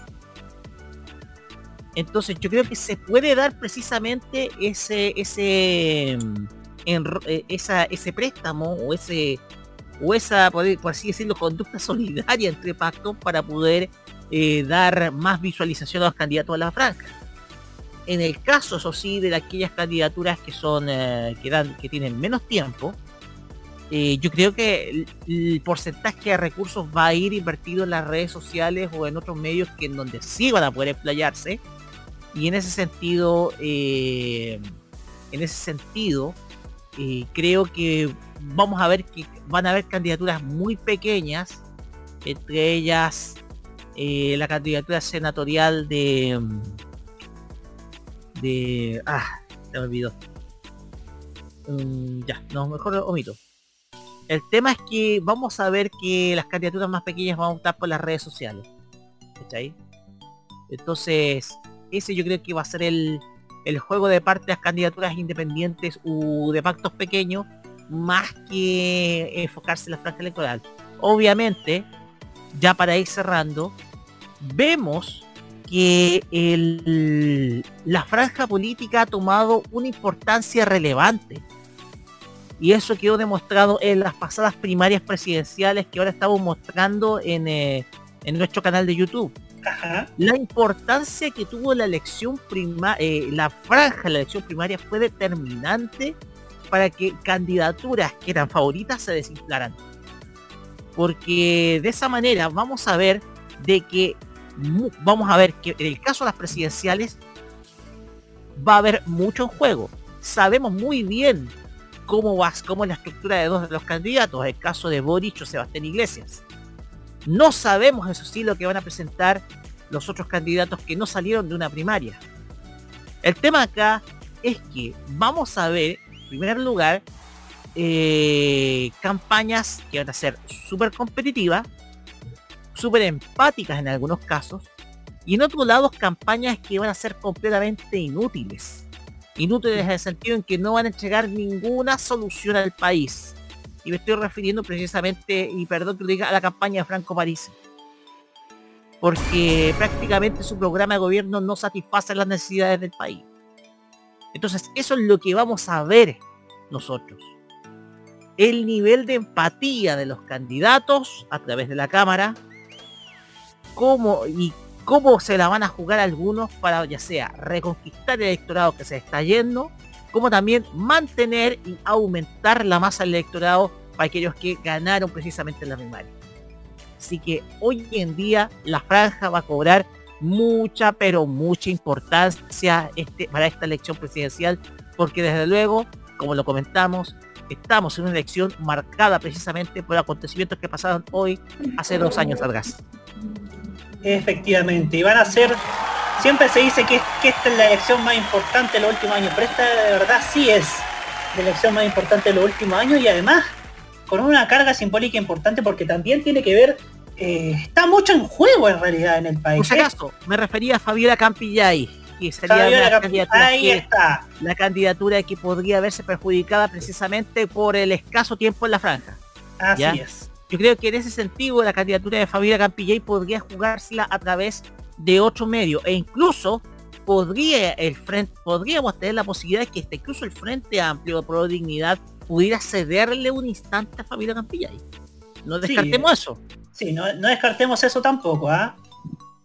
Pues bien, eh, acá estoy leyendo a César Andrade Sánchez que nos dice, pienso que el sorteo de la franja lo encuentro una mala idea. Sí, a, mí me hace ruido todavía que hayan, hayan sorteado hasta el orden de, del, del, de qué corresponde cada, cada candidatura. Yo, a mí me hace ruido que este año apuesten por la parlamentaria primero en, la, en el horario prime y en la franja presidencial en el mediodía. Yo creo que a lo mejor, a lo mejor beneficiará el matinal, beneficiará el, al matinal que vaya liderando. El de Televisión tal vez, el de Mega. Porque ta- también hay mucha audiencia concentrándose en la franja matinal. Y eso, y, y ha pasado que que la audiencia de televisión cuando termina contigo en la mañana y va a la franja, muchas veces se mantiene y se queda hasta el noticiero de la tarde. Quizás pase eso porque además ya no están los tiempos en que Sabatini y el área dramática del 13 se pelean, se pelea la audiencia y por eso quizás beneficiaba a la franja política que iba después en otros tiempos. Pero me sigue haciendo ruido, vamos a ver cómo sale este experimento, quién sabe.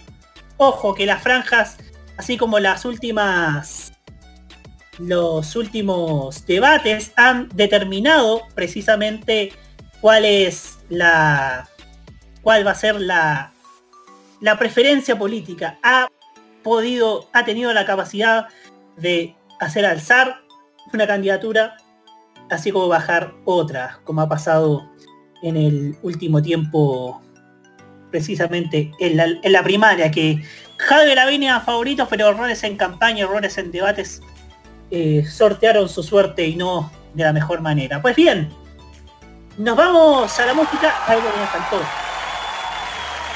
Ojo, que así como varias, varios alcaldes, varias alcaldesas hoy día en ejercicio focalizaron su, su campaña en las redes sociales, puede pasar lo mismo con algunas candidaturas que no se vean tan beneficiadas por, por el minutaje que les dieron en las franjas, ¿ah?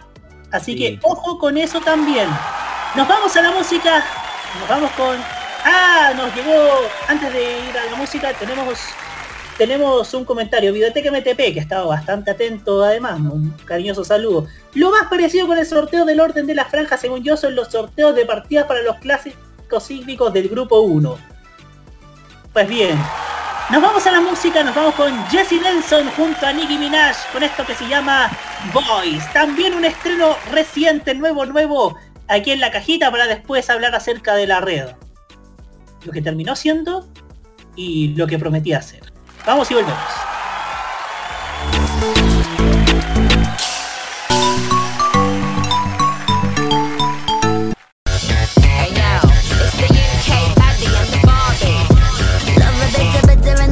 Bad boy, my recipe. Being nice, a little boring when you in between the sheets. When the right day, yeah. You know, I know how to please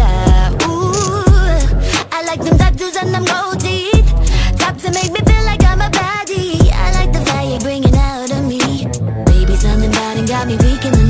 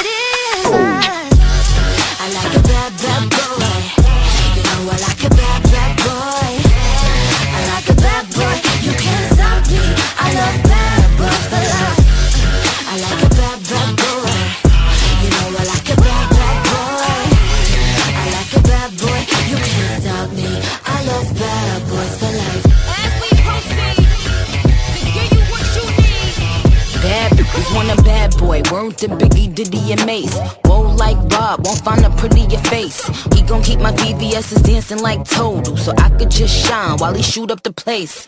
Raspberry, cherries, and berries, I'm edible. Duty bitches like a library, done read them all. My body smoking. Come get the pole. Lucky charms on my anklets, no not cereal. Oh. Jesse, we got all these jelly bitches acting real messy. Still a bad bitch, whether I'm sporty or I'm dressy. I don't know why I got these dudes acting zesty, but I only want a bad boy, it's my bestie. I like a bad, bad boy.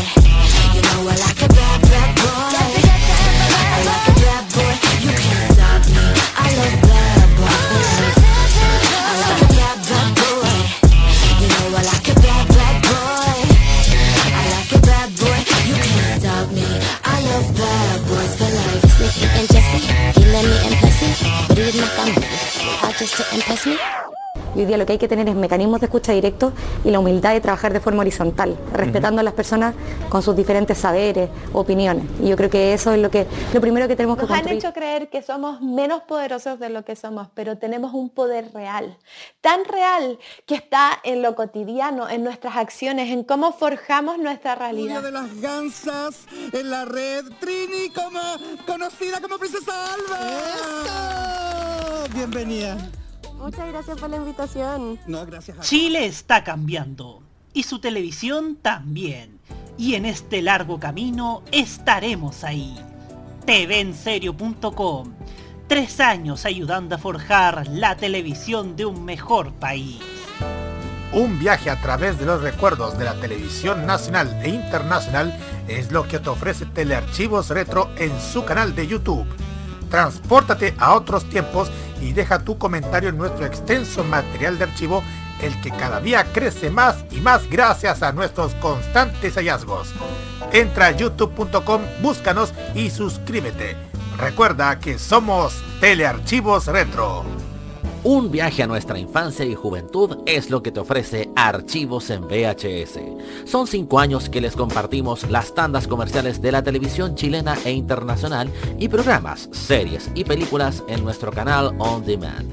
Deje sus comentarios en nuestros videos y síganos en redes sociales y acompáñenos a seguir rescatando esa buena televisión. Archivos en VHS, rescatando el pasado análogo en video desde hace 5 años. Prográmate con el estilo. Los jueves desde las 21 y hasta las 23 horas, hora chilena, disfruta del estilo que contagia las emisoras de todo el mundo. Todo lo mejor del baile y la coreografía, las novedades musicales semanales y lo mejor del sonido de Corea del Sur llega todas las semanas junto a Alice, Kira, Roberto Camaño y la conducción de Carlos Pinto en Keimo. Este 2021 vive Modo Radio, programados contigo.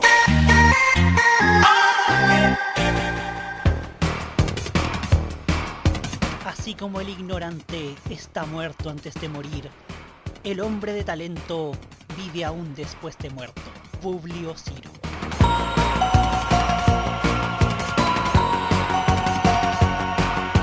Prográmate con Modo Radio. Modo Radio es para ti.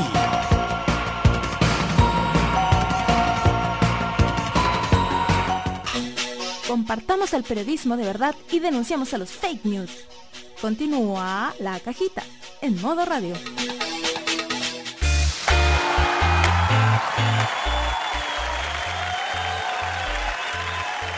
22 horas con 56 minutos porque acaba de correrse el palito. Ya estamos aquí nuevamente en la cajita a través de modoradio.cl y ahora vamos a hablar acerca de un tema que propuso Nico y que quiero que quiero servir de introducción lo que vamos a hablar al respecto porque la red ha estado en boca, ha estado en boga en el último tiempo, ha estado todos han estado hablando del canal, para bien o para mal. Eso depende de la óptica de cada quien.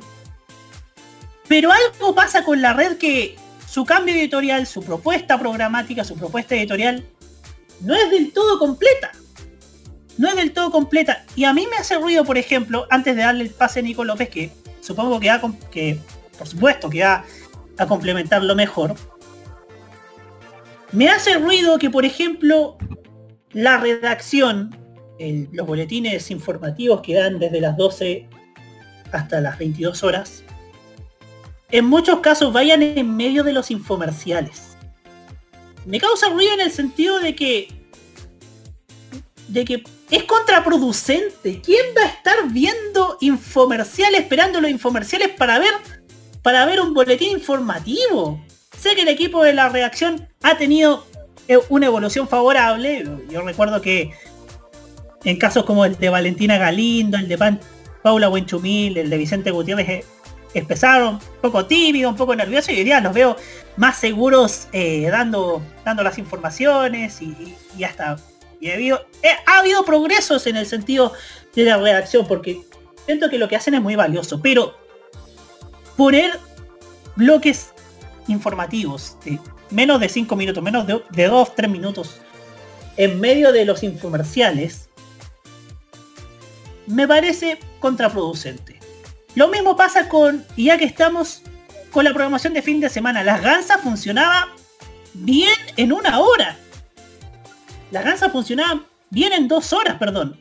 Y, los recortaron a una hora de nuevo. Empezó en una hora, después volvió a dos horas y retornaron a una hora después de que empezó Chilezuela y a las 23 horas nuevamente los infomerciales de Swiss Nature Labs.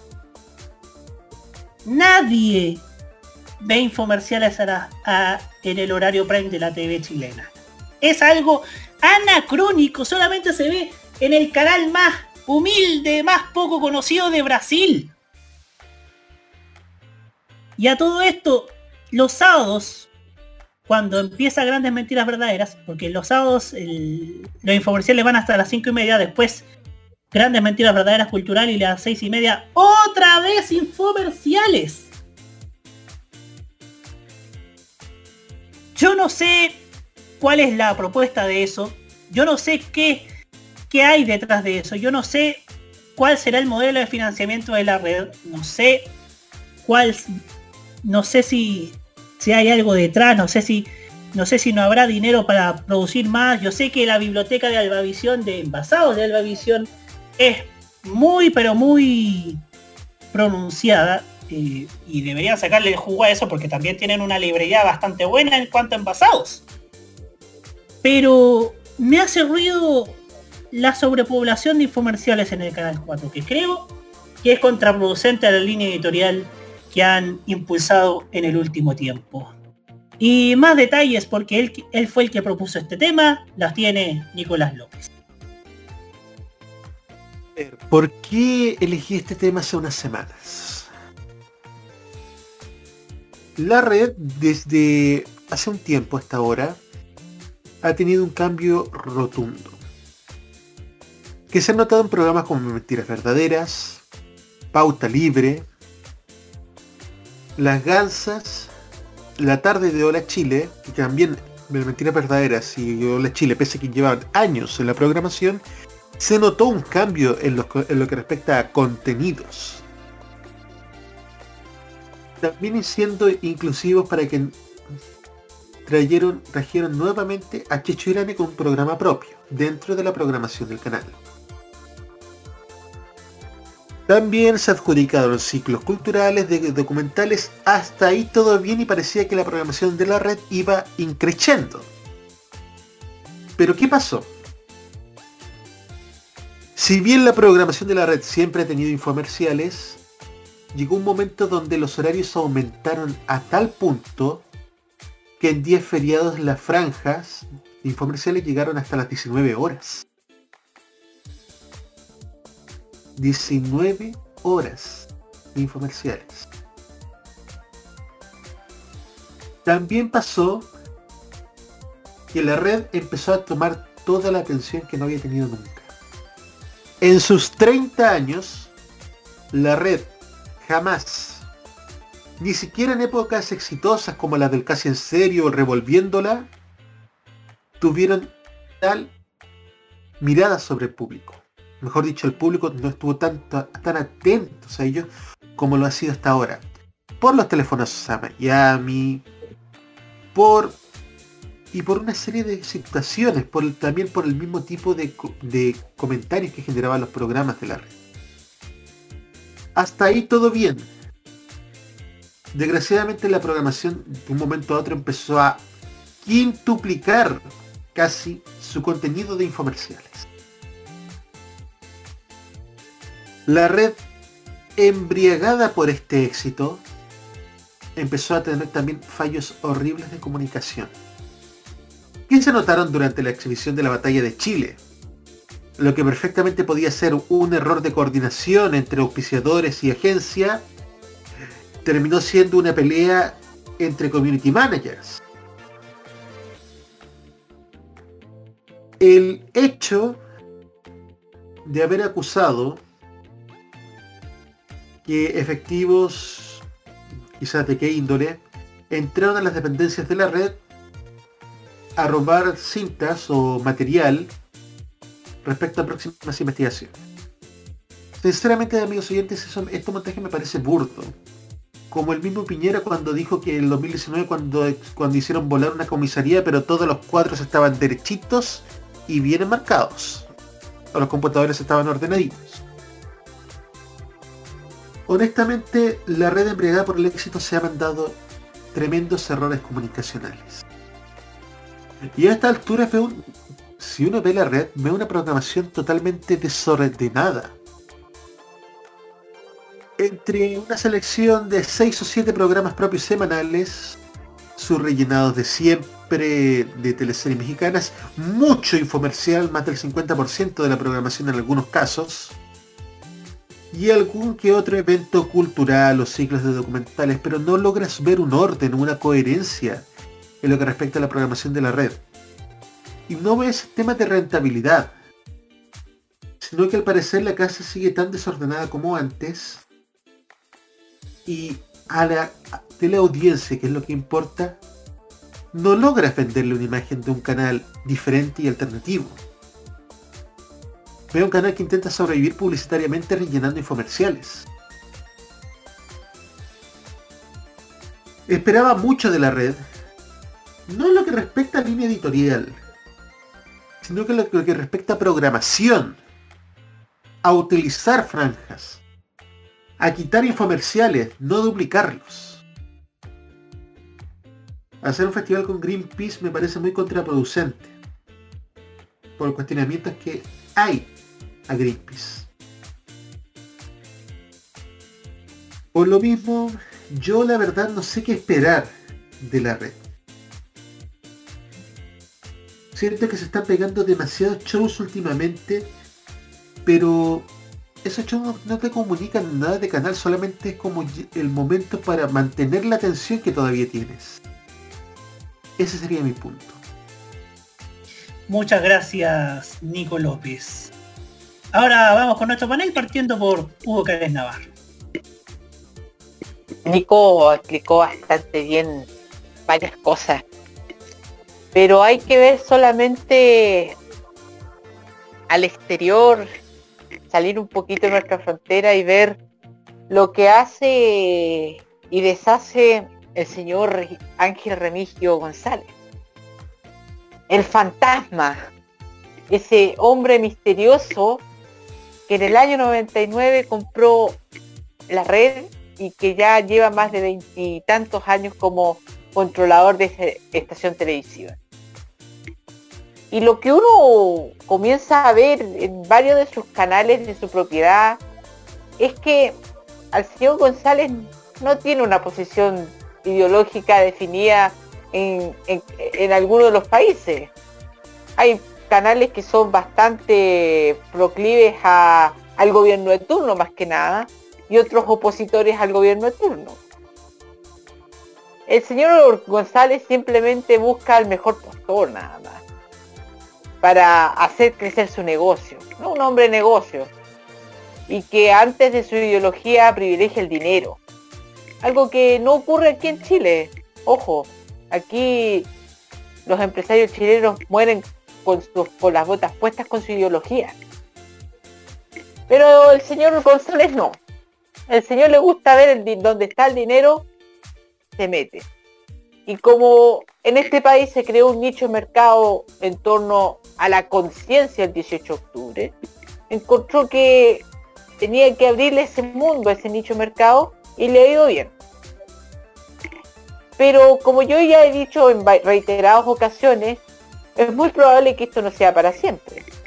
Y que en el momento en que el camino institucional de nuestro país comience a tomar senderos más normales o un cauce más normal, tal vez esta oferta de octubrismo, como dicen por ahí, va a apaciguarse. Y a lo mejor la red va a volver a ser el mismo del 2004, el mismo del 2011, no sé. Puede ser el modelo de la época del pollo en conserva, puede ser de la época en donde era un canal totalmente irrelevante. ¿Cuál puede ser? No lo sabe. Pero así el señor González. Y para que ustedes entiendan bien, hasta hace poco el señor González era el controlador del Canal 9 de la Argentina. Y el señor González tenía muy bien definido, por ejemplo, qué era la programación que a él le, que él le interesaba tener en materia de entretención y en materia noticiosa. Y lo dividía bastante bien. La materia de entretención, entretención, ya. Y la materia noticiosa, bueno, se confabulaba, o mejor, no, quiero decir confabular porque una palabra con, una carga muy negativa, pero tenía una asociación muy directa con periodistas cercanos al gobierno del, del kirchnerismo y Canal 9 era un medio bastante cercano a ese mundo. Pero no es porque el señor González es kirchnerista, simplemente porque veía que ahí había un buen nicho de mercado. Y en otros países son más opositores al gobierno de turno o son relativos al gobierno de turno, más cercanos.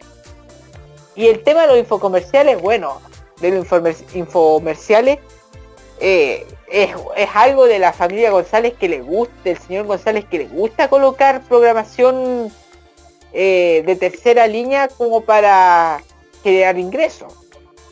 Acá son los infomerciales, pero en Argentina es la Iglesia Universal del señor Edir Macedo, nada más ni nada menos, otro hombre importante vinculado a medios de comunicación. En Perú, en todo los canales de Elvavisión también tienen los, los talent shows de TV Azteca. Mire, pero es un señor, eh, el señor González es una persona que no sabemos cómo va a levantarse el día de mañana, es el, es el tema. Entonces yo digo que el modelo de la red, si bien es exitoso, si bien eh, ha generado un nicho, ha, podido conquistar un nicho, no es para siempre. Y, y depende, y este señor eh, simplemente sigue el dinero, sigue la huella del dinero. Y cuando encuentre que hay un nicho más interesante que el octubrismo, lo va a cambiar. Así que más que nada eso. Muchas gracias, Hugo Cárez. Roque Espinosa, su turno. Gracias, Roberto. Mira, yo eh, me puse mucha atención a los comentarios tanto de, Nicolás como de Hugo. Y lo que dijo Hugo es cierto, hay empresarios que son muy pragmáticos. Es propio el pragmatismo de algunos empresarios y dueños de medios de comunicación. El buscar eh, simpatías por temas de conveniencia. Son cosas que suceden de parte de algunos hombres de negocio vinculados a, a- medios de comunicación.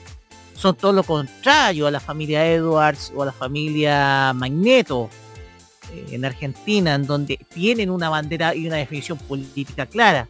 En este caso, en el caso, por ejemplo, de don Ángel Remigio González, eh, lo que vemos es un pragmatismo que permite ver cuál es el camino conveniente para un medio de comunicación hoy en día, de acuerdo a su contexto. Y en ese sentido la red ha sacado partido precisamente a ese esquema. A un esquema en donde ha sacado ventaja de ser un canal mucho más pro de la ciudadanía y mucho más adverso a estructuras de poder. Pero pensemos que el problema de la red en términos de programación viene desde la mitad de la década del 2000. Porque recordemos que pasó de un modelo misceláneo que fue muy exitoso. Estamos hablando de una época de plata dulce en la televisión como fue la primera mitad del 2000. En donde tenía programas como Casi en Serio u otros que le daban buenos resultados.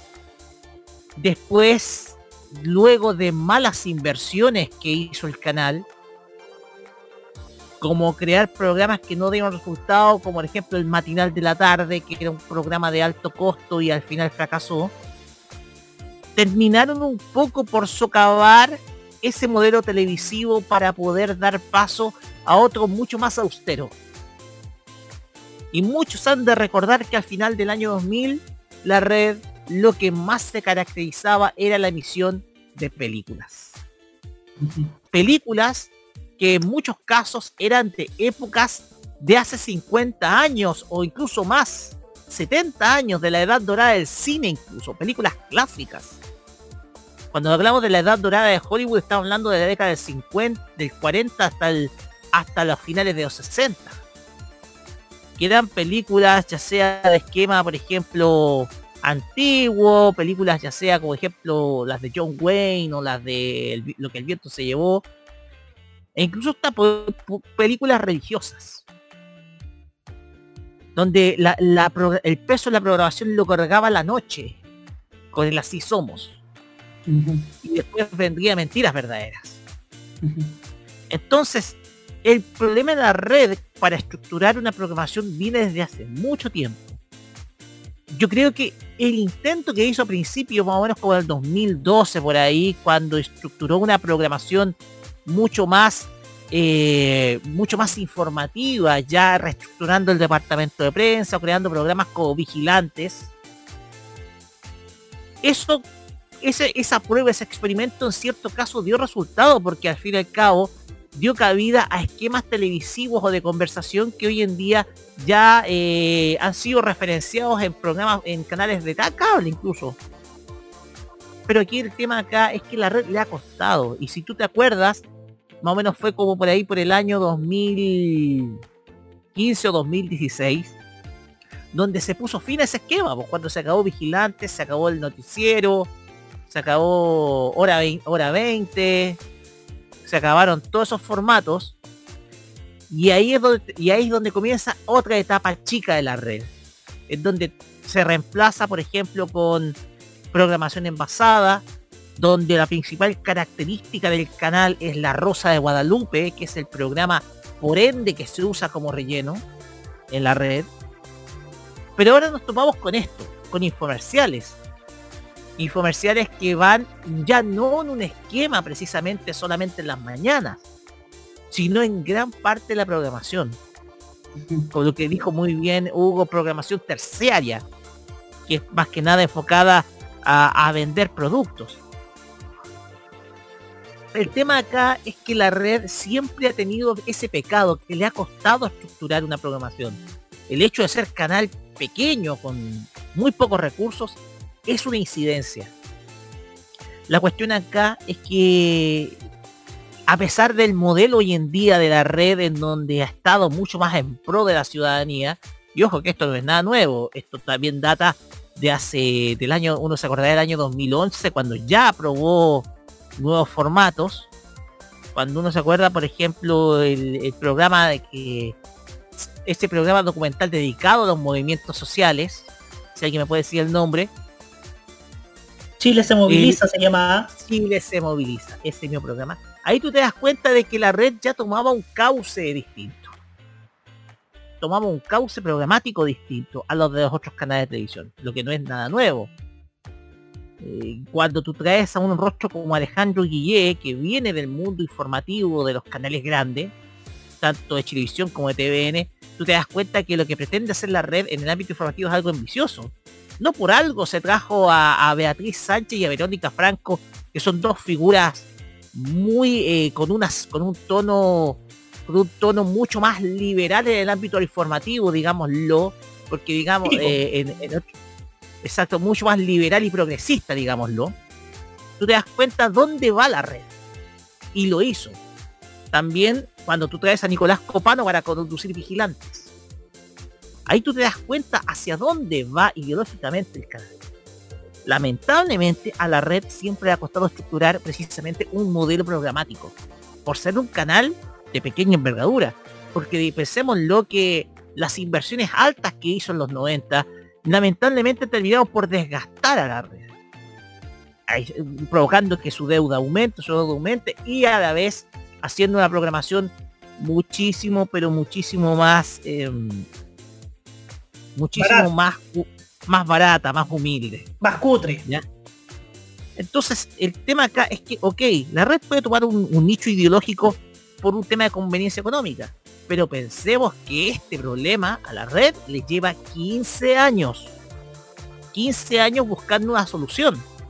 Porque sin duda alguna la red, como es uno de los únicos canales, e incluso más que el mismo TV más, es uno de los canales que tiene presencia con señales en casi todo el país. Entonces, la cuestión acá es que la red eh, le ha costado 15 años crear un modelo que le permita principalmente consolidarse la televisión. Lo ha hecho con programas nocturnos que son bastante interesantes, como mismo Así Somos, o Mentiras Verdaderas, que son programas emblemáticos del canal. Pero esto es un problema que la red lleva arrastrando desde hace mucho, pero mucho tiempo, que es consolidar un modelo programático. Y yo creo que a pesar de los intentos que ha hecho Víctor Gutiérrez hoy, eh, le está pasando lo mismo. Y obviamente el tema de los infomerciales te da cuenta de que necesita generar caja inmediatamente la red si es que quiere ya sea mantener o acrecentar o hacer inversiones en términos programáticos a futuro. Muchas gracias, Roque Espinosa. ¿Qué, qué esperar de la red? ¿Qué esperar de, de ese canal? Obviamente, yo espero que saneen sus arcas. Yo creo que la, la sobrepoblación de infomerciales obedece a que todavía no ordenan eh, sus gastos financieros y en eso tiene que tiene que haber cuentas claras y para ello poder abrir nuevos horarios. Hace, hace varias semanas se hablaba de que iban a traerse al equipo de la voz de los que sobran, ya que se fueron de Radio Sach, para estar en la red compitiendo con los matinales y no sé en qué habrá quedado eso. Yo creo, si no me equivoco, la voz de los que sobran está hecha por una productora externa. Sí, eh, eh, de hecho eso es Ah, ya. hecho por, por el mismo medio que fundó Alejandra Valle con Daniel Stingo y hoy Hassan no sé cuantito. El tema, es- el tema que solamente la red va a correr con la con la difusión nomás. Sí, va a correr con la difusión. Con la en todo caso, difusión. En todo caso yo creo que deberían ahí ordenar la programación porque obviamente tener infomerciales, después ir con la voz de los que sobran y después ir con infomerciales hasta Lola Chile también sería bastante contraproducente. Así que, bueno, nos vamos a la música, nos vamos con Shakira y esto que se llama Loba. Y ya seguimos para cerrar el capítulo de hoy con las reflexiones finales de nuestro queridísimo y amado panel. Volvemos.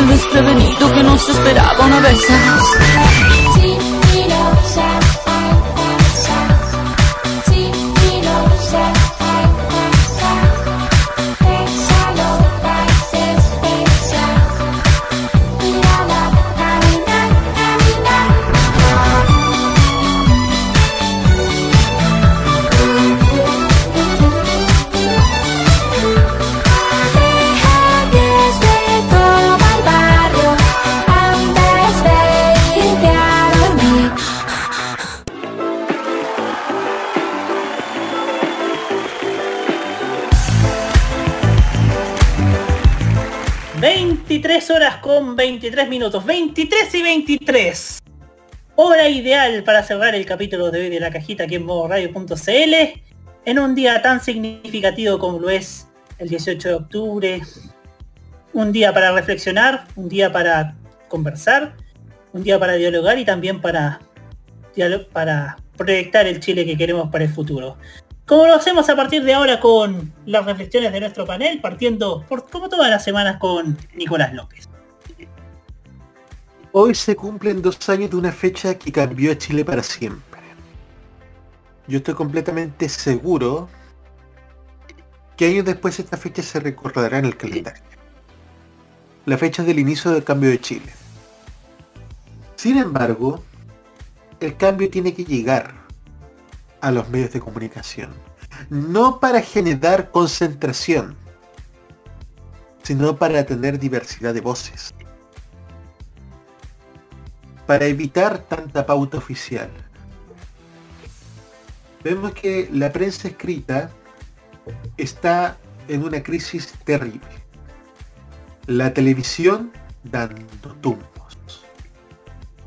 Pero la radio está todavía dividida entre los radiodifusores grandes de la Archi y también vemos todavía una concentración de medios fuerte, pese a ser el, medio de comunicación más plural.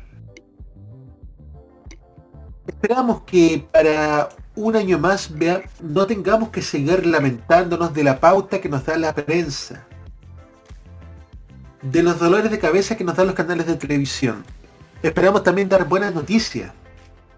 Los capítulos que no rellenamos de la cajita con temas de conversación como este último de la red, que si bien era importante tocarlo, es casi siempre para dar muy malas noticias. Esperemos sacar menos malas noticias y traerles más buenas noticias para los próximos programas. Muchas gracias, Nicolás López. Hugo Cárez Navarro, su turno. Eh, está viviendo en este momento Canal 13, que si bien no le haga, no leo muy bien en sintonía, por lo menos tiene el esfuerzo eh, en el horario prime de entregar contenido nacional. El programa de conversación de Martín Cárcamo y la teleserie La Torre Mabel.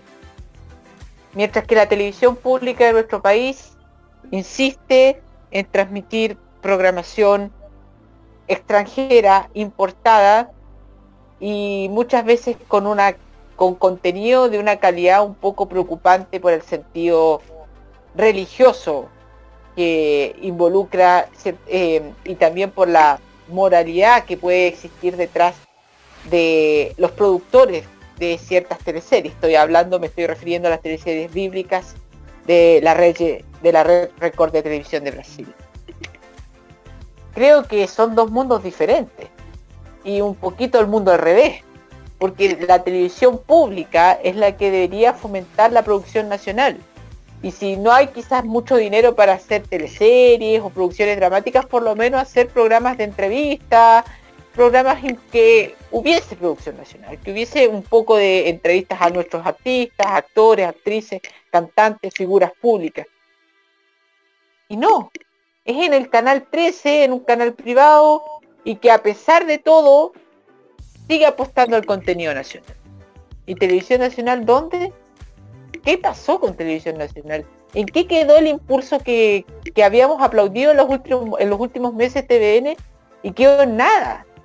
Nos preocupa mucho lo que ha ocurrido en estos momentos en nuestra televisión pública, porque no es la televisión pública que uno quiere ver.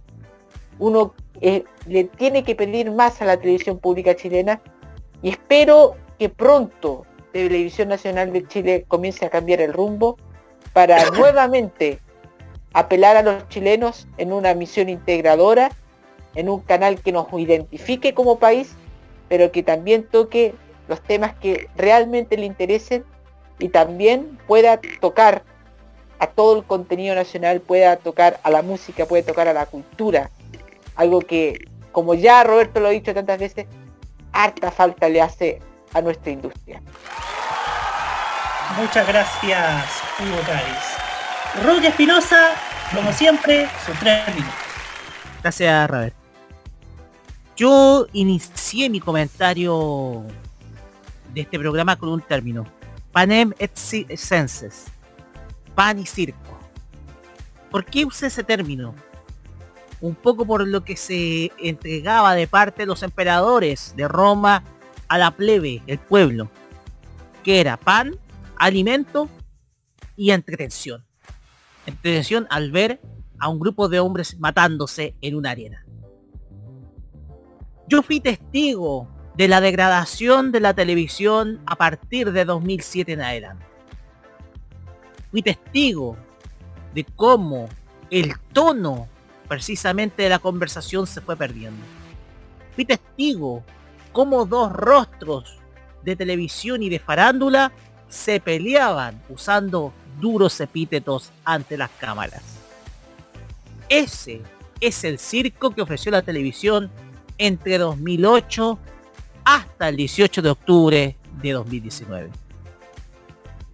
Y ese término queda muy bien puesto, porque a los gobernantes, a los césares, a los emperadores, les gustaba tener a la gente eh, apaciguada con entretenimiento.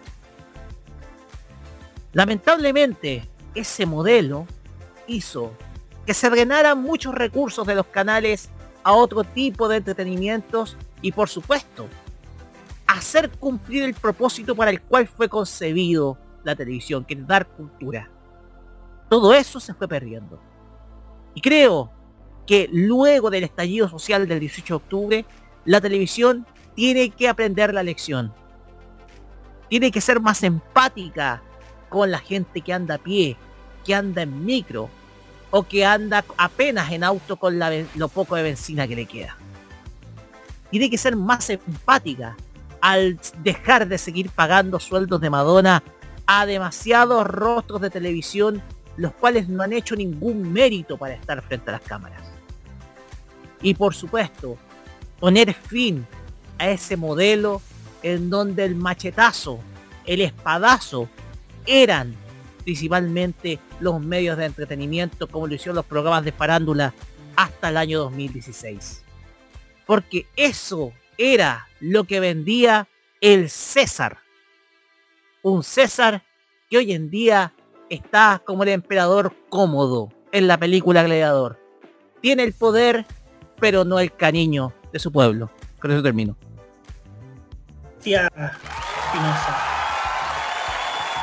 Yo empezaba este programa presentando a Adele mencionando el mencionando el especial que va a grabar para la CBS y que va a ser emitido el 14 de noviembre.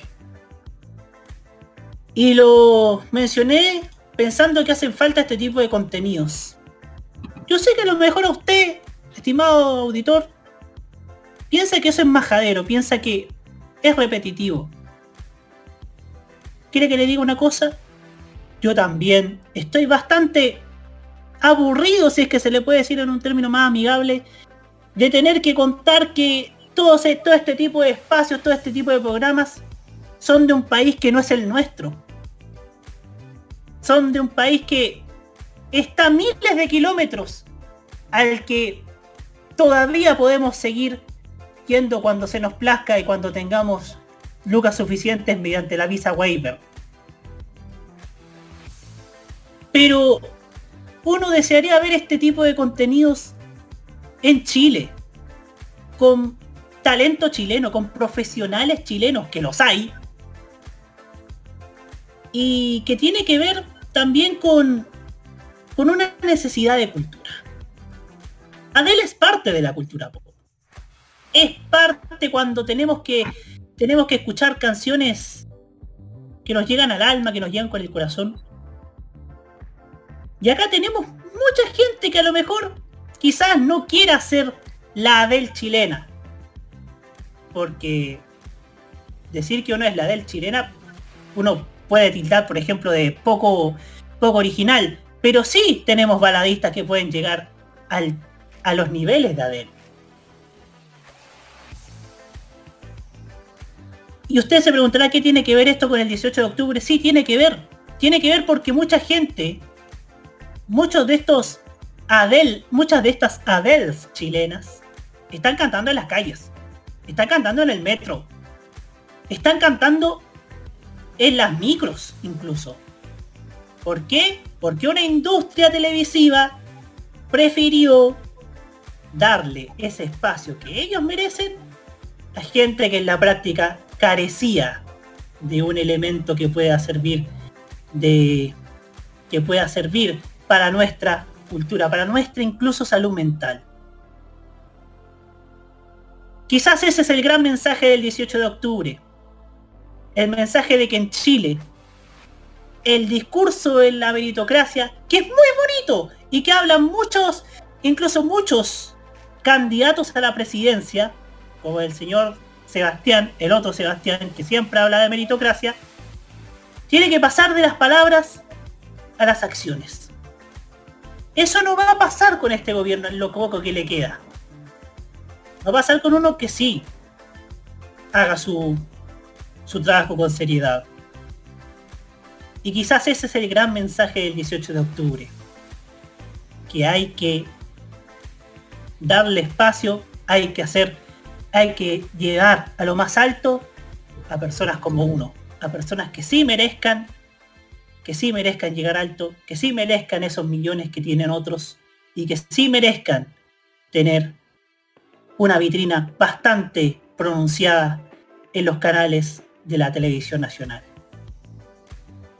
Dedicando este programa a los que estuvieron ahí pacíficamente en Plaza Baquedano, Dignidad, Italia, como quiera llamarlo, y a todos aquellos, y esperando que una vez yendo a votar las cosas cambien en este país, nos despedimos hasta la próxima semana anhelando el derecho de vivir en paz. Buenas noches y nos vemos la próxima semana.